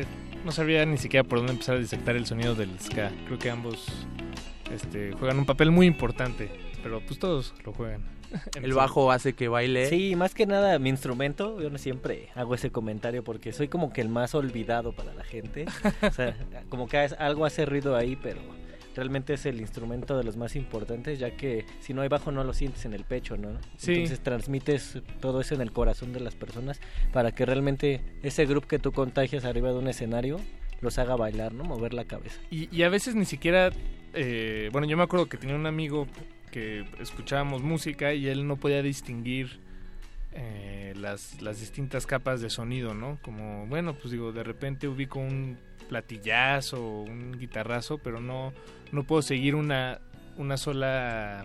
eh, ¿Línea de bajo? Una, sí, exacto, como que él no, no, no lo podía distinguir pero sin duda lo siente, ¿no? Sí, o sea, si- siente y está ahí y le Lo hace baila. bailar, pero tal vez no lo puede como Sí, como distinguir, muchas personas no distinguen a veces en una grabación el sonido Este, del las bajo. distintas capas, Las ¿no? frecuencias, Sí. más que nada, o sea, a veces, no sé, su oído como que les falta un poquito de acostumbrarse a distinguir esas frecuencias gorditas, pero que son las que te hacen moverte, ¿no? Disfrutar una canción. Pues esas frecuencias gorditas podrán ser disfrutadas eh, por los miembros de la audiencia que, que estén interesados en acompañarlos este fin de semana y el resto del mes. Eh, Tienen toda la agenda llena. Claro, estamos muy contentos de venir a presentarles. Nos vemos el... Vamos a estar este sábado 4 de agosto en el Multiforo 246 y el domingo en el Foro Rusland en San Vicente Chicoloapan. Vamos Bien. a estar por allá. En la noche, ¿no? 10 de la noche, 9 de la noche o... Sí, más que el del sábado sí es en la nochecita. Y el 4 es temprano para toda la banda que quiera asistir el sábado. Porque luego nos dicen, es que tocan bien tarde y no me puedo regresar a mi casa. Entonces para este no hay pretexto Ah, porque bien. tocamos a las 6 de la tarde. Entonces está súper chido, ¿no? Está fácil. Y también revisen ahí las redes sociales, ¿no? En todo estamos como Radio Catoche para que chequen todo el mes de agosto que está lleno y parte de septiembre que ya tenemos agendadas algunas fechas. Buenísimo, muchachos. Enhorabuena. Es siempre da gusto ver ver a músicos eh, muy ocupados. Muchas Con la ¿no? agenda llena. Hemos estado trabajando ahí para, para todos ustedes y que la música vuele, ¿no? Y que llegue a todos lados. Eso, qué gusto. Pues eh, nos da tiempo de un tema musical más de su EP X. Esperaremos el- la segunda mitad del Y para finales de este año. Y me decían que escuchemos tu partida, ¿verdad? Es- Claro, es un tema que no le hemos dado mucha difusión, pero siento que, que para radio eh, viene, viene bien este tema y espero le- la gente lo reciba bien y le guste el tema porque es un tema muy popular Sí, que además, les va a gustar. además es una nueva propuesta que, que tenemos como Radio Catoche de un, un sonido más fresco, un poquito más tranquilo, pegándose ahí un- una onda ochenterona, más pop se puede decir, pero esperamos que les guste. Bien, buenísimo. Pues lo escu- escuchámoslo a continuación de Radio Catoche y bueno, los invitamos a que estén al tanto de sus presentaciones este fin de semana y todos los que vienen próximamente. No, pues muchas gracias por la invitación, Paco, y Gracias. este a toda tu audiencia le mandamos un saludo y un abrazo caluroso a todos. Eso. Se- Segus, Peter. Sí, muchas gracias por la invitación, mi buen Paco. Esperemos estar aquí pronto para presentarte la segunda parte de este de este material, la parte Y, a finales de Buenísimo, año. claro que sí. Claro aquí que vamos sí. a estar presentándolo con gusto. Escuchamos tu partida de Radio Catoche en vivo en resistencia modulada y regresamos con un regalo para las orejas. Cultivo de hercios. Cuando la noche me hace recordarte, se me enchina el corazón. Un mar de historias tengo que contarte, no puedo soltarte aún. Extraño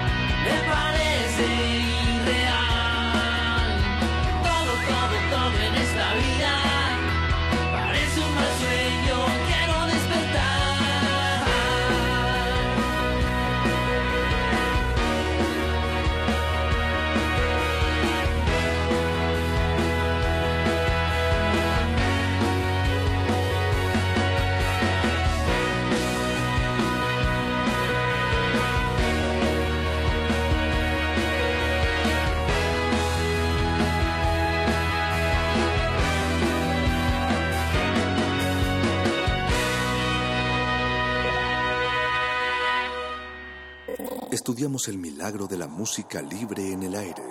Cultivo de Jercias.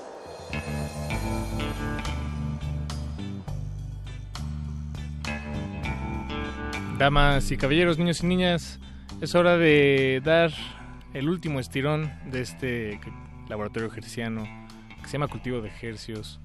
Nuestros invitados ya se fueron de la cabina, despedimos a Radio Catoche y les deseamos la mejor de las suertes en esta y todas las dimensiones. Eh, tenemos un regalo para las orejas que nos acompañan esta noche eh, y es un pase doble. Tenemos un pase doble para la proyección de un documental este viernes, viernes 3 de agosto, ahí en Cine Tonalá, en la colonia Roma, sobre la calle Tonalá. Es un documental que se llama Es verdad, pero no aquí, del director Luke Bowman. Y el documental trata sobre la vida de Dickel Demasiado, un holandés nacido en 1954 que vivió en Guatemala, Argentina, Francia, Sudáfrica y es conocido como el rey del sintetizador, premio Nobel de la dinamita, cumbia lunática, el gestor de la cumbia lunática por definición. Y es un personaje muy interesante que además, por si fuera poco, se encontrará ahí mismo en la proyección del documental sobre él, atendiendo sus preguntas, eh, conviviendo con la gente y me parece que hasta interpretando algunos de sus temas. Entonces, pues es un evento muy completo. eh, muy agradable, muy a la mano, céntrico. Eh, si no conocen a Dickel demasiado, eh, escuchen el tema que, que pondremos a continuación para despedir este espacio gerciano y pónganse en contacto con nosotros. Vamos a regalar este pase doble a través de nuestros teléfonos 5523 5412. Solo les pediremos su, su nombre y los anotaremos en la lista. El evento es este viernes a las 10 de la noche. Puede ir usted y un acompañante. Y pues va a estar muy sabroso. Un pase doble. El jueves vamos a regalar otro pase doble. Me parece que en el espacio de glaciares. Entonces, bueno, pues están prevenidos. Vamos a escuchar de Dick el Demasiado. Este tema que se llama Bomba Lacrimógena. Primera parte. Y con eso despediremos el laboratorio gerciano de esta noche. Me parece que ya está sonando el teléfono. Eh, pero bueno, si en caso de que esto sea un simulacro, repetiré el número 5523-5412. Eh, ¿No? No, no pasó. ¿No? Ah, bueno, voy a repetir el número. 5523-5412 para todos los interesados en asistir a Dick el Demasiado este viernes. Y vamos a escuchar La Bomba Lacrimógena, un tema de su álbum Bomba Lacrimógena. Tres bombas lacrimógenas. Esta es la primera. Muchas gracias, Don Agus. Eduardo Luis Hernández Hernández. Cultivo de Hercios.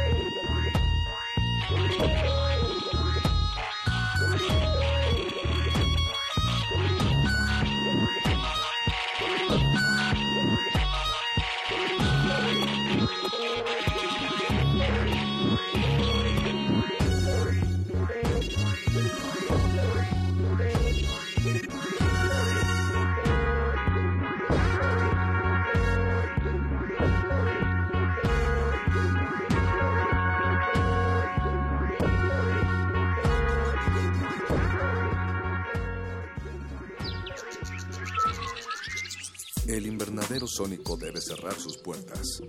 Un procedimiento de rutina. Respira. Vuelve. Cultivo de hercios.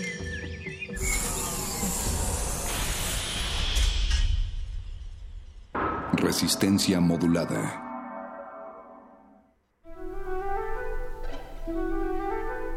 Amigos, yo soy Paulina Rivero Weber, directora del programa universitario de bioética. Yo los invito a escuchar El Árbol de las Ideas, Arte, Ciencia y Filosofía para la Vida.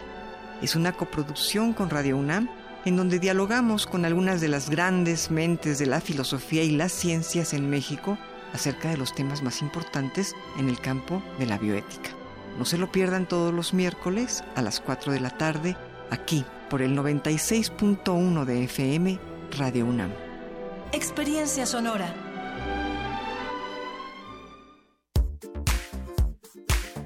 Nacional de las Artes invita a una experiencia audiovisual inmersiva con contenidos 360 grados y de realidad virtual, a través de seis obras digitales producidas por la cantante islandesa Björk y renombrados artistas visuales. Las piezas hacen un recorrido por los álbumes Vulnicura y Biofilia, que abordan la vida personal de Björk. La muestra Björk Digital se puede visitar en la Galería Central y en las salas Espacio Alternativo y Arte Binario del Centro Nacional de las Artes de la Ciudad de México.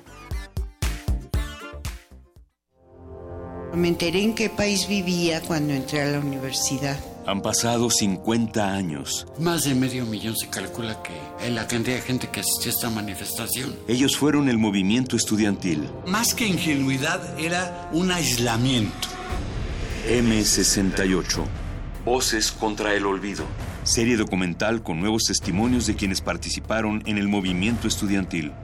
Eran cadáveres, un cuerpo encima de otro. Vi tres o cuatro este, montones de compañeros muertos dentro de la Plaza de las Tres Culturas. Todos los martes a las 10 de la mañana. 96.1 de FM. Radio UNAM. Experiencia sonora. Resistencia modulada.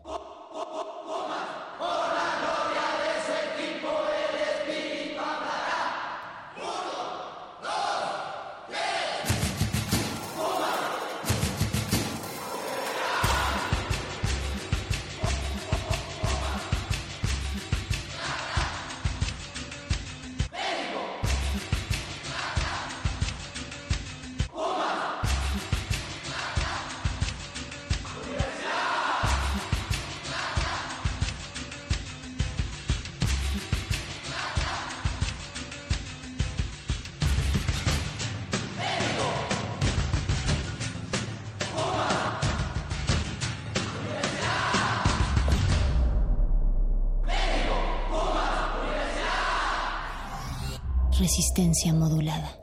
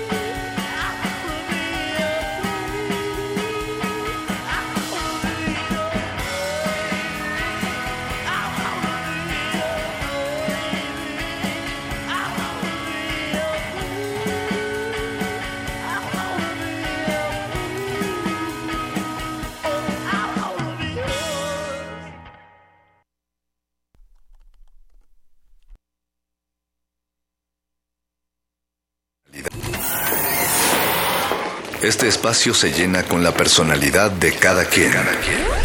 Este espacio suena igual que el pasado y las aficiones de una persona.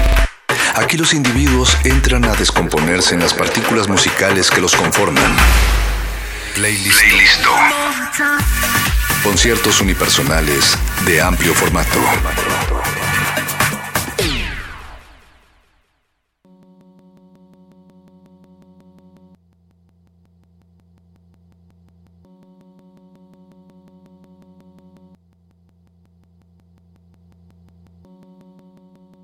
De vuelta en el playlist, como dice esa firma de quien me gustaría saber de quién es la voz. Tal vez quienes escuchan Radio Nam pensarán que es del perro muchacho, pero no. Esa voz no es del perro muchacho, tal vez es de las únicas voces que no es del perro muchacho en toda Radio Nam. Y seguimos aquí con más presencia, más música, un poco más de, tranquilidad antes de seguir con el caos. Y hoy nos acompaña alguien que mandaron muchos tweets, por alguna razón mandaron muchos tweets que querían que estuvieras invitada. No sé de dónde te conozco la gente virtual, pero bienvenida Cami, Hola. aquí a Resistencia Modulada, tu cabina en Radio Nam. Gracias, soy Cami. ¿Eres Cami? ¿Eres más cosas? O sea, estaría un poco denso clavarnos en quién eres.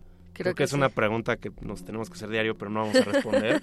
pero cuéntanos qué haces. Tú estás envuelta en la música, en... Me, me gusta pensar que también como en, en la documentación, en la documentación, en el Internet de las cosas En también. el internet de las cosas, sí, más que nada. Pues escucho mucha música, casi todo el día estoy escuchando música. Eso hago, ¿Cuántas horas dirías al día que escuchas música? puta. O sea, digamos que estoy despierta unas 14 horas. Es un chingo, ¿no? Es bastante. Bastante. no sé. No, pues la neta escucho música todo el tiempo. O sea, estoy en mi casa, escucho música, me despierto. No me gusta salir sin audífonos. Wow, ok, Entonces- estás totalmente envuelta en el ruido. Sí, creo que sí. Ok, y a partir de eso, nada más es como hábito por escuchar música o también, no sé, te elaboras mixtapes, colecciones, como Mm. haces como un acervo de todo esto. No sé, no, o sea, justamente últimamente estaba pensando como que me cuesta mucho organizar mi música y como toda la música que escucho y que bajo. Pero lo más que hago son playlists. Ok. Está bien, de alguna manera es, un- es que es difícil porque es que no estás acervando, sino no estás como catalogando. Estás como haciendo un, un catálogo aunque no lo tengas que hacer temático. Pues sí, exactamente. O sea, estoy haciendo más bien archivo todo lo que bajo. Ok, bien, bien, bien, bien. Y como faedra, que es como cuando tocas, ¿qué diría? Es que está medio ab- aburrido preguntarle a alguien qué es lo que haces cuando tocas, porque lo Pues- estás como limitando mucho, pero tal vez desarrolla un poco más de, o sea, alguna constante, hay algo como que sí hay un común denominador dentro de faedra con lo que Mm. tocas. No sé, eh, creo que es un proyecto que está bien, bien confundido ahorita. Ok.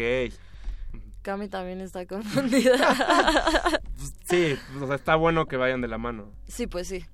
Ah, no sé, la verdad es que empecé tocando como club y como club experimental, que le dicen. y ahora me gustan cosas un poco diferentes. Me sigue gustando mucho el club, pero ahorita siento que el club como que no me llega tanto. Y empecé a tocar ambient hace como un año, como Faedra. Creo que en eso estoy más clavada ahora. Una última pregunta antes de ir con la primera canción, para tampoco estar a- o sea, embarrándote la, contra la pared con preguntas y tampoco con la audiencia que esté más confundida, tal vez si no, si nos acaban de sintonizar y no sabe realmente que este espacio que es sobre música Claro, claro. y plática, Claro. que como le no, no explicar, pero cómo desarrollarías la idea de lo que es el ambiente a una persona que tal vez no está familiarizada ni con estas etiquetas ni en lo que consiste como un ejercicio divertido de cómo ilustrar lo que es el ambiente. No tienes que necesariamente decir como que es un tipo de sonido o, o la historia, ¿sabes? Como puedes hacer algo que no tenga nada que ver realmente. El ambient para mí es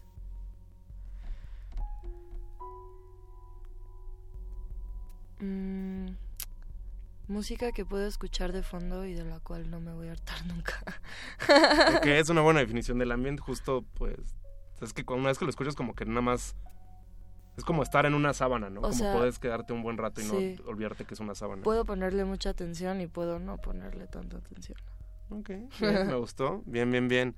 ¿Y con qué nos vamos primero? Que hoy traes Mm, más, no sé si bastante música, pero al menos hay una playlist. De hecho, hablando de playlists. eh, me gustaría empezar con este remix de Sky High a Helm, que es una rola que se llama After Dark. Y Sky High ha sacado con Pan, que es una de las disqueras que más me ha latido estos últimos años. Es una morrilla europea y la quiero mucho. Qué bueno. Yo no la conozco.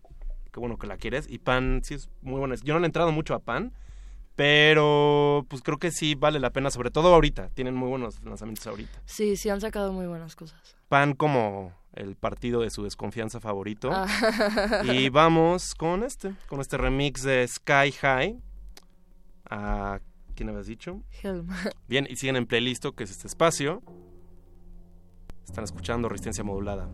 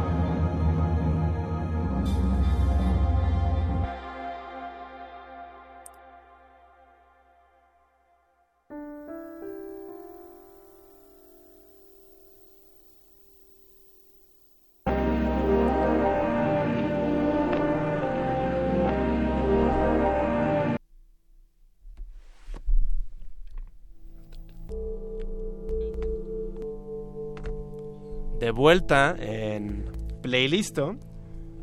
Se nos, Playcito. met- se nos metió una canción en el Playlisto que no era parte ni siquiera del Playlisto, pero bueno, radio en vivo. Y seguimos aquí con Cami, a veces conocida como Faedra, a veces no sé si tengas otro seudónimo. Sí, tengo otros dos.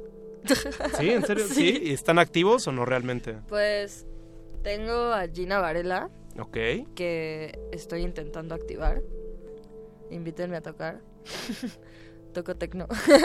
Como Gina Varela tocas tecno, Sí. ok. ¿Qué tipo? ¿Lo puedes clasificar? Mm, o... no, no. ¿No? No sé todavía. Ok. Pero bueno, es como la movida. Ok, está bien. Hashtag tecno, seguro alguien va a llegar ahí. Hashtag el tecno pueden ser muchas cosas. Órale, ok, está bien, está bien. ¿Qué otro seudónimo hay? Y DJ Cristiana Ronalda. Cristiana Ronalda. Pero es DJ Cristiana Ronalda. ah, sí, sí. Ok, es- ese creo que ni siquiera es, es tan divertido que ni valdría la pena saber qué haces ahí, sino... Pues es como con el que toco como en las house parties de mis amigos y así. Es Ah, más íntimo, más, Sí, más sí, cotorro. sí, sí. Ok, perfecto, perfecto. Wow. Se detonó algo aquí, no entiendo ni qué fue eso. Pero bueno, aquí ya estamos, estás compartiendo música. No sé si quieras ir directo de cajón con la siguiente o algo que nos quieras contar más. Mm, no, creo que sí quiero escuchar la próxima canción. Ok, perfecto, ¿qué vamos a escuchar? Este es una canción de Mecatok em, que sacó en la disquera de Lorenzo Seni que se llama Presto, que está bien chida. Y se llama 12 Years. Ah. Salió hace poquito. Ok, es reciente. Sí, pi. Ok, ok, bien, dense también de Lorenzo Seni. Ahí Sí. te interrumpí un poco, pero No dense más de Lorenzo Seni porque creo que mm, justo, no solo por la música que está haciendo, él es un músico de Italia y mm, no sé, él se le, se le atribuye como estar explorando estas nuevas vertientes de como lo que fue la idea de la cultura rave y después del rave, pero también él tiene una, digamos, una postura hacia la vida muy particular que es el eh, estas personas que se abstienen de cualquier sustancia y es que es bastante punk. Eh, Straight Edge. Straight edge, es el straight edge y o sea, es bastante punk, es como una corriente cultural y un pensamiento Sí, sí. que creo que vale la pena y sobre todo en un mundo que estar que estar muy rodeado de como de consumo y de control es interesante que él se maneje de esa manera pero bueno eso fue el paréntesis vamos con esa canción que es 12 Years hicimos aquí en playlisto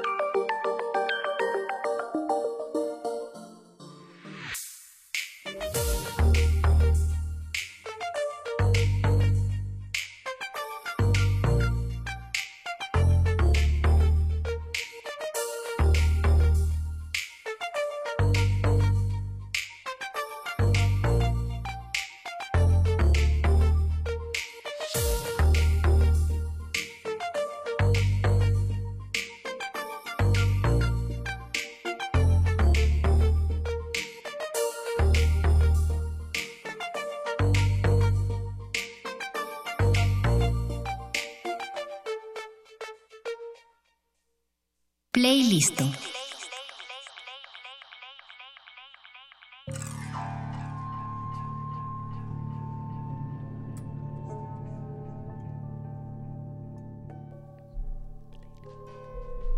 De vuelta en el playlist, si nos acaban de sintonizar y estaban, no sé, tal vez sorprendidas, sorprendidos de, de lo que acaban de escuchar, es, es normal. Yo cada vez que escucho cosas de Lorenzo Seni o de Igloo Ghost, personas en general que les gusta jugar, me acuerdo de las caricaturas que veía de pequeño, pero las que tenían como ilustraciones muy bruscas y como que me asustaban, pero al mismo tiempo me gustaban. Hay como una experiencia muy caricaturesca, no, no sé, tal vez tú, tú qué piensas, Cami, de, Eh, de esta música. Pues esta canción fue de Mechatok. Ah, whoops. Ups. Pero eh, Mechatok de hecho empezó a sacar con Staycore, esta disquera de... de ¿Dinamarca? de la, la disquera de Dinamarca, sí, pero vaya, no hay que confundir a la gente. Dinamarca es un productor Sí. que tiene una disquera que se llama Staycore, Que está en Suecia. que está en Suecia. Y Mechatok empezó a sacar ahí y este fue este un álbumcito que sacó en la disquera de Lorenzo Seni que se llama Presto con un signo de exclamación y un signo de interrogación al final. Wow, qué confuso. Sí. Perdón, audiencia. Ay, lo siento. Bien, bien, bien, bien, bien. Ahora, de tantas horas que tú escuchas música, al principio dijo Cami que escuchaba muchas horas. ¿Cuáles pasas en... ¿Lo divides por plataformas? ¿O, o estás Eh, siempre consultando el mismo lado? No, no, sí. O sea, mm, cuando estoy en casa, eh, uso todo. O sea, bajo mucha música, entonces uso mucho mi iTunes. Este, también eh, streameo cosas como de SoundCloud, eh, Bandcamp. Y uso Spotify cuando estoy en la calle porque es como lo más fácil de usar en el teléfono. Aunque hay mucha música que no encuentro ahí. De pronto me gasto mis datos y abro otras cosas. Pero Spotify en la calle, sí. Deberías de ir con Spotify y decirle justo eso. Oye, como necesito que, una influencer. que suban todo lo que está en SoundCloud a Spotify. Gracias. No, nunca hay que mezclar esos mundos. No, pues no. Oye, pero tal vez ya pasando a un plano más físico, la gente que nos escucha y tal vez la mayoría vive en la Ciudad de México o en lugares de la ciudad o en otros lugares de México, tal vez ahora que este es tu entorno, digamos el que más conoces, ¿qué lugares, espacios o tal vez qué le dirías para la gente que tal vez se interesa en escuchar más música o le ha llamado un poco la atención de lo que has puesto? Como tal vez qué espacios les recomiendas, qué eventos o tal vez algún consejo en general. Ok. Em, pues definitivamente les recomiendo Terminal. este Terminal es un eh, club bastante nuevo que está en el centro, en la calle de Bolívar, número 20. Em, antes se llamaba Salón Back, que funcionaba como venue, pero mm, Terminal, como que el, el espacio ahora tiene una identidad diferente. Se llama Terminal y pues la programación está muy chida. Abren de miércoles a sábado y pueden escuchar cosas muy similares a las que es- estoy poniendo.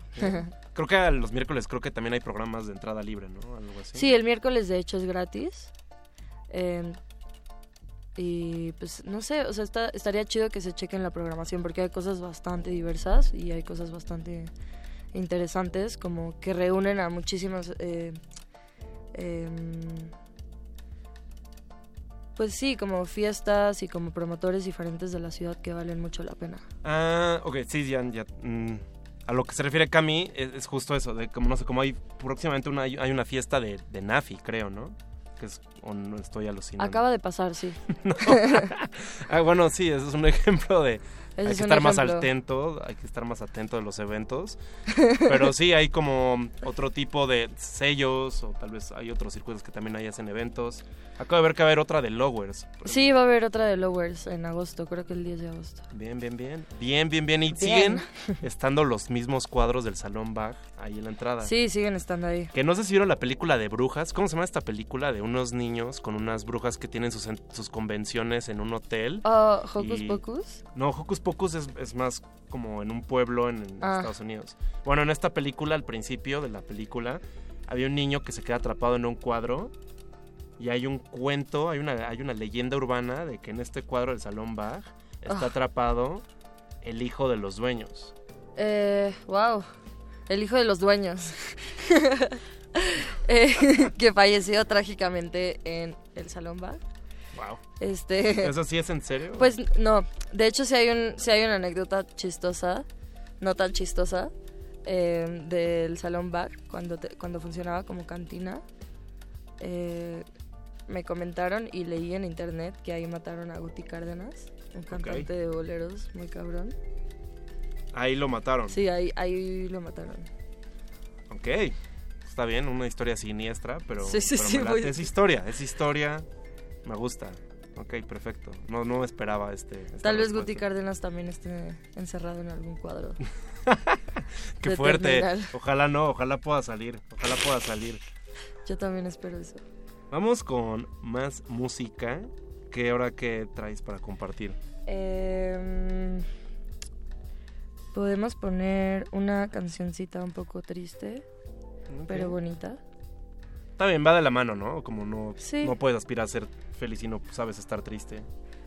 A veces la melancolía y la tristeza también, digo, la nostalgia la- como que las relaciona con la tristeza, igual son sentimientos bonitos.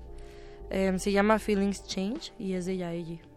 Ah, y ahí tú tal vez puedes contar un poco más de Yaegi, porque yo la verdad no la conozco tanto. Pues yo conozco su música, pero no la conozco tanto a ella. Creo que es, o sea, tiene como descendencia eh, japonesa, me parece, eh, pero creo que vive en Nueva York y... Y ya es lo único que sé de Yaeji. Está bien, bueno, busquen ya Yaegi es Y-A-E-J-I. Tiene muy buenas canciones y sobre todo para, para bailar creo que es buena. Tiene como esta mezcla entre que habla en inglés y no sé si es coreano, pero o sea, como Ah, que mezcla sí. idiomas. Sí, mezcla idiomas y tiene como rolitas para bailar y tiene otras como más, más lentas. Para hacer sopa. Sí, para hacer sopa. Perfecto. Vayamos con esto, sin en playlist y cualquier comentario es en nuestras redes de contacto, que es arroba R modulada en Twitter, Resistencia modulada en Facebook. Pueden buscar a Cami, luego le decimos sus redes. Playlist.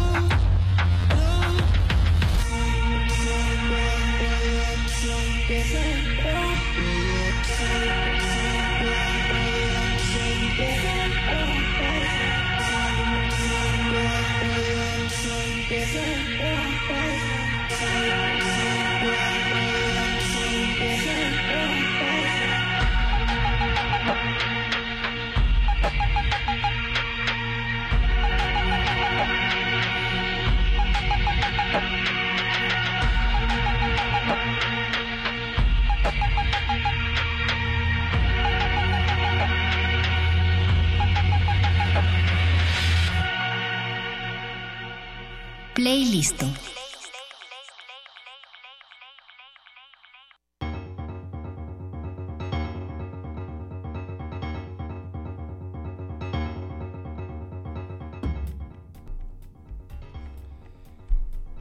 Siguen en Radio UNAM, Resistencia Modulada, esto es Playlista.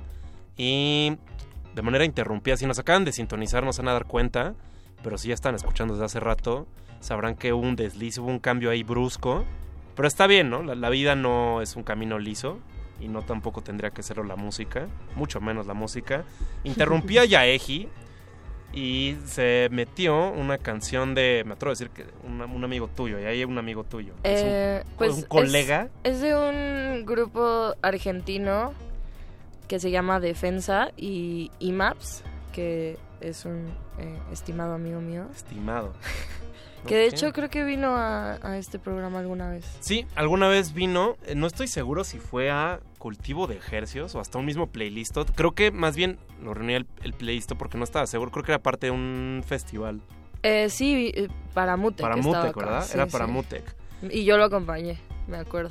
Cuando estabas del otro lado del cristal. Sí, estaba del otro lado del cristal, pero wow, ahora me Oye, eso, es bonito, aquí. de hecho, como la audiencia, que tal vez de alguna manera también fuiste audiencia y ahora estás aquí compartiendo la música. Sí. Esto, esta conexión sucede en Radio UNAM. Wow. Tu frecuencia favorita. Su frecuencia favorita. Perfecto. Ahora cuéntanos tal vez un poco más de, de defensa y vamos a hablar también un poco más de IMAPS. Este, pues, defensa son, son, son tres chicos, son bastante jóvenes, este, argentinos y han sacado, creo que sacaron un EP en donde viene este single que se llama No me digas, que es mi rola favorita de ellos y Cristo, digo, IMAPS, perdón. Está bien, se llama Cristo. se llama Cristo Cristóbal. Este mm, es un productor chileno que está con Nafi acá. Y este, pues ha sacado cosas con. con. Trax Couture, creo que se llama esta disquera. Nafi, no me acuerdo con quién más, pero es, es para mí de los mejores productores de, de Sudamérica. Ok, hay, un- hay una interesante combinación justo por, creo que un, un tema coyuntural ahorita. Sobre todo, bueno, en realidad, tanto Chile como Argentina, digamos, tienen este común denominador en varios lugares de Latinoamérica que es eh, gente que está en resistencia, como me atrevo a decir que es el caso de, tanto de Cristo como, voy a, voy a asumir que defensa también. Y- Eh, no conozco el, el contexto de defensa, pero pues supongo que sí. Y a mí me llama justo la atención de, de cómo suceden los temas y cómo, se man- cómo son la, la- no sé, como los contrastes de manifestaciones. Por ejemplo, ahorita hay un tema muy fuerte en Latinoamérica, sobre todo en Argentina y Chile, que es este por las manifestaciones que están haciendo a favor de, de que ya se legalice el aborto y que haya los tratados necesarios para la mujer y al parecer hay unos contrastes ahí bien, bien violentos. Sí, sí ha habido mucha mucha lucha, Mucha lucha. mucha lucha. Creo que había una caricatura que Sí, se había una caricatura que se llama Mucha Lucha. Sí, nunca la vi. Se veía terrible. Sí, se veía horrible. Creo que igual ya me tocó a una edad a la que las caricaturas igual. Eso pasa, eso Sí, pasa. sí, sí. Bien, bien, bien, bien. Pues seguimos aquí con más música. Más, unos datos rápidos antes de ir a más música. Tú eres la invitada. Tu tema es Camila, voy a decir tu nombre. Camila. Pero me gusta que me digan Cami. Cami, ok, está bien. Eres la invitada Cami. Ahora, quienes vayan a ver alguna tocada tuya como Faedra, les gustaría hacer más información que no se comparte ni en internet. Entonces vamos a empezar con el primer dato curioso de la noche, que es que por alguna razón le tienes fobia a la catsup. ¿Por qué? ¿Qué- ¿En qué consiste tener una fobia a la catsup? No creo que haya un término para eso ni un nombre. Yo sé de muchas personas que... Este, la catsup me da, me da mucha fobia, me causa mucho pánico. Este, nunca he podido ir a McDonald's, nunca he podido ir a Burger King porque hay mucha catsup. Eh, me recuerda, me recuerda a la sangre. Qué fuerte la lectura, porque aparte es la relaciono con la sangre, totalmente. Qué duro. Ok, ese es el primer dato de la noche. Segundo dato de la noche, no te gusta ir a conciertos. No entiendo la relación si buscas, no entiendo la relación si pasas tantas horas escuchando música y eres parte de un circuito. Eso es No una mentira. este, la verdad es que sufro de ansiedad social. Ok. Entonces, eh, me gusta mucho ir a conciertos, pero procuro ir sola para poder irme sola cua- cuando a mí se me pegue la gana. Está bien. Nadie tiene que hacer nada que no quiera. pero sí me gusta asistir. a ¿Algún concierto que le recomiendes a la audiencia? Si se puede uno para todo público, porque no sabemos quién nos está escuchando ahorita. Puede ser menor Uno de edad, para mayor de edad. todo público. Pues Cali Uchis va a venir pronto. Ella es de mis cantantes favoritas. de- o sea, últimamente. Tengo muchas, pero ella es como bastante pop. Y creo que va a estar en el Indie Rocks o algo así. Está bien, Cali Uchis creo que también es una buena elección porque es muy amistosa en, en, género- en términos de como la música que toca. Sí, sí, es bastante digerible. Es y, muy pero es, o sea, es, en- me parece una gran, gran cantautora.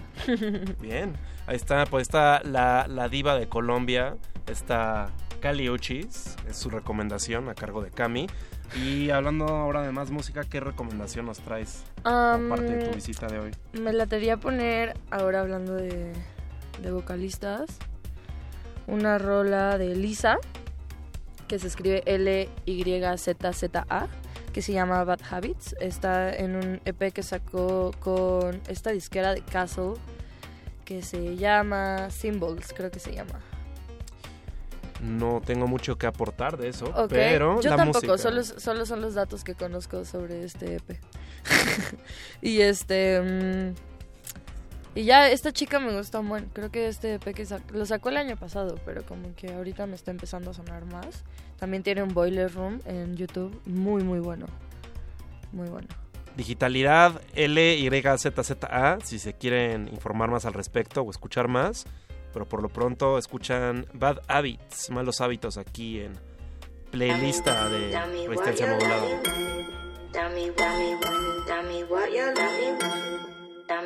Playlist.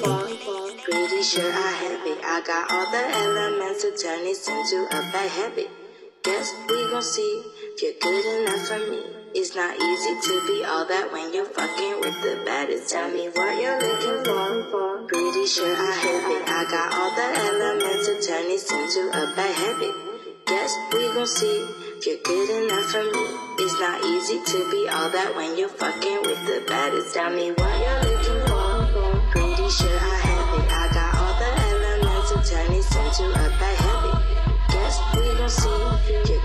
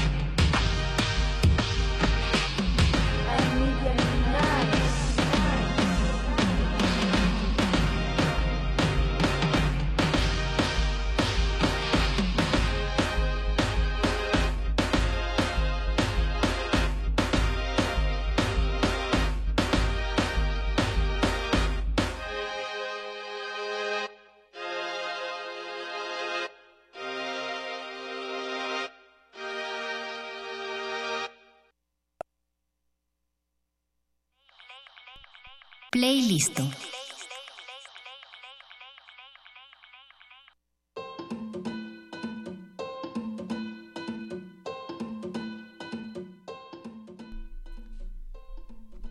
De vuelta en Playlisto. Es como la cuarta vez que estamos de vuelta, pero sí. Hola, de vuelta. Sí, estamos de vuelta.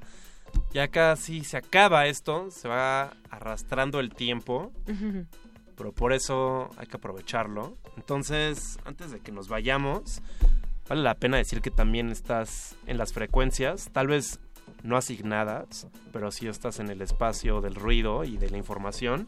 Tú estás en Radio Nopal, Sí. ¿cierto, Cami? Estoy en, en Radio Nopal, tengo un programa en Radio Nopal. Dinos un poco de tu programa, cada cuándo lo transmiten, este, a qué Em, sabe. Pues se llama Radio Piedra.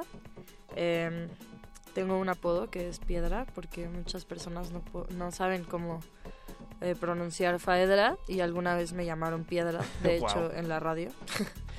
y este y se me quedó el Piedra, entonces no sabía cómo ponerle al programa, así que le puse Radio Piedra.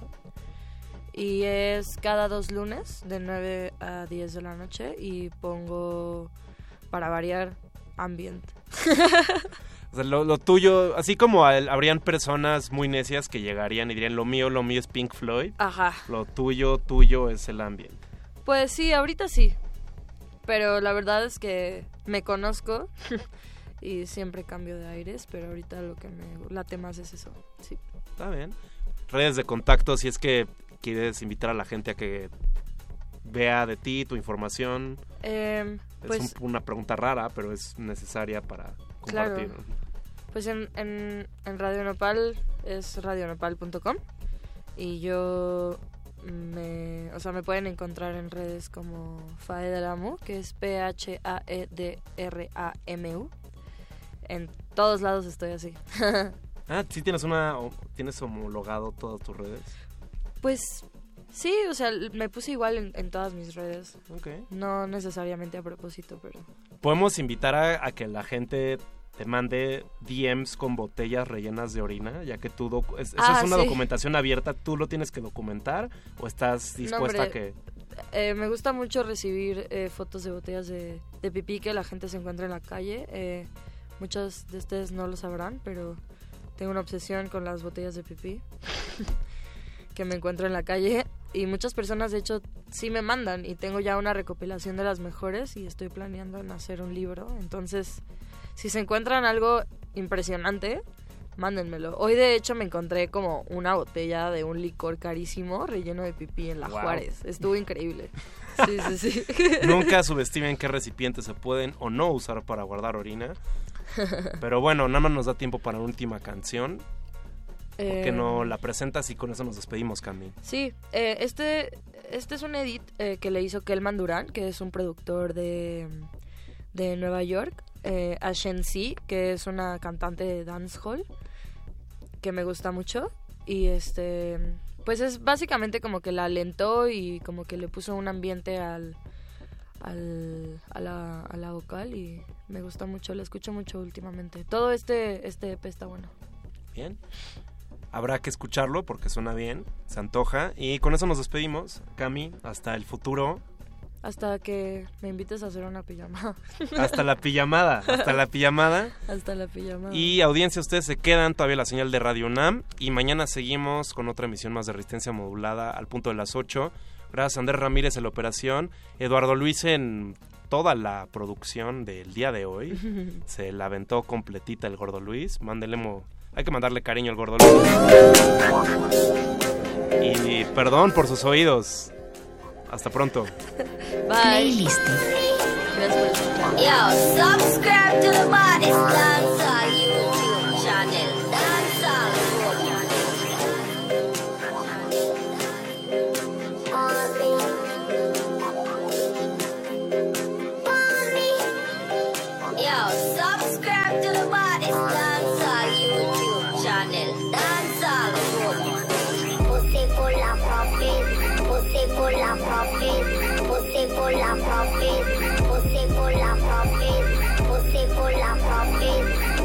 pour la frapper, pousser pour la frapper.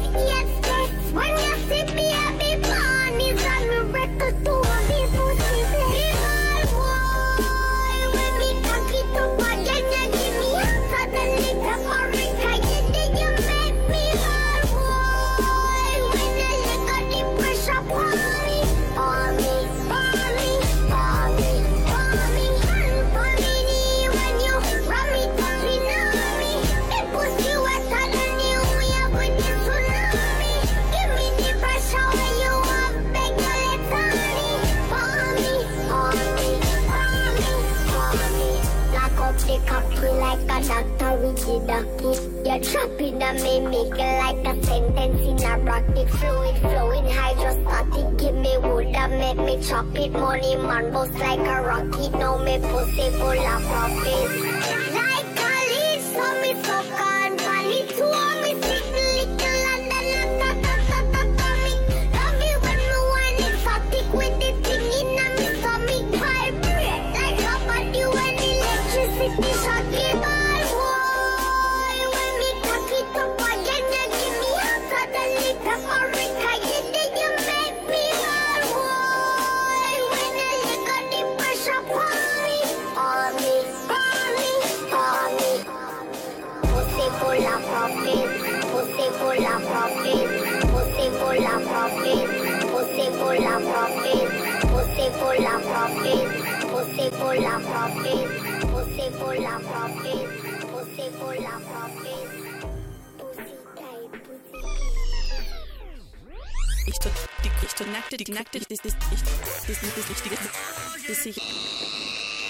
El simulador ha resistido más tiempo esta sobrecarga sináptica.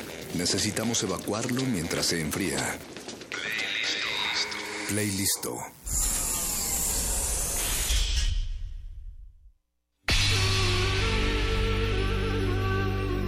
Por siglos nos hemos hecho escuchar. Nacimos como parte de esa inmensa mayoría. Hablar, Escuchar. debatir, proponer, cuestionar. Está en nuestra naturaleza. Seamos instrumentos de conciencia de nuestro pueblo. Usamos el sonido porque atraviesa obstáculos. Muros, fronteras. Nosotros somos la resistencia.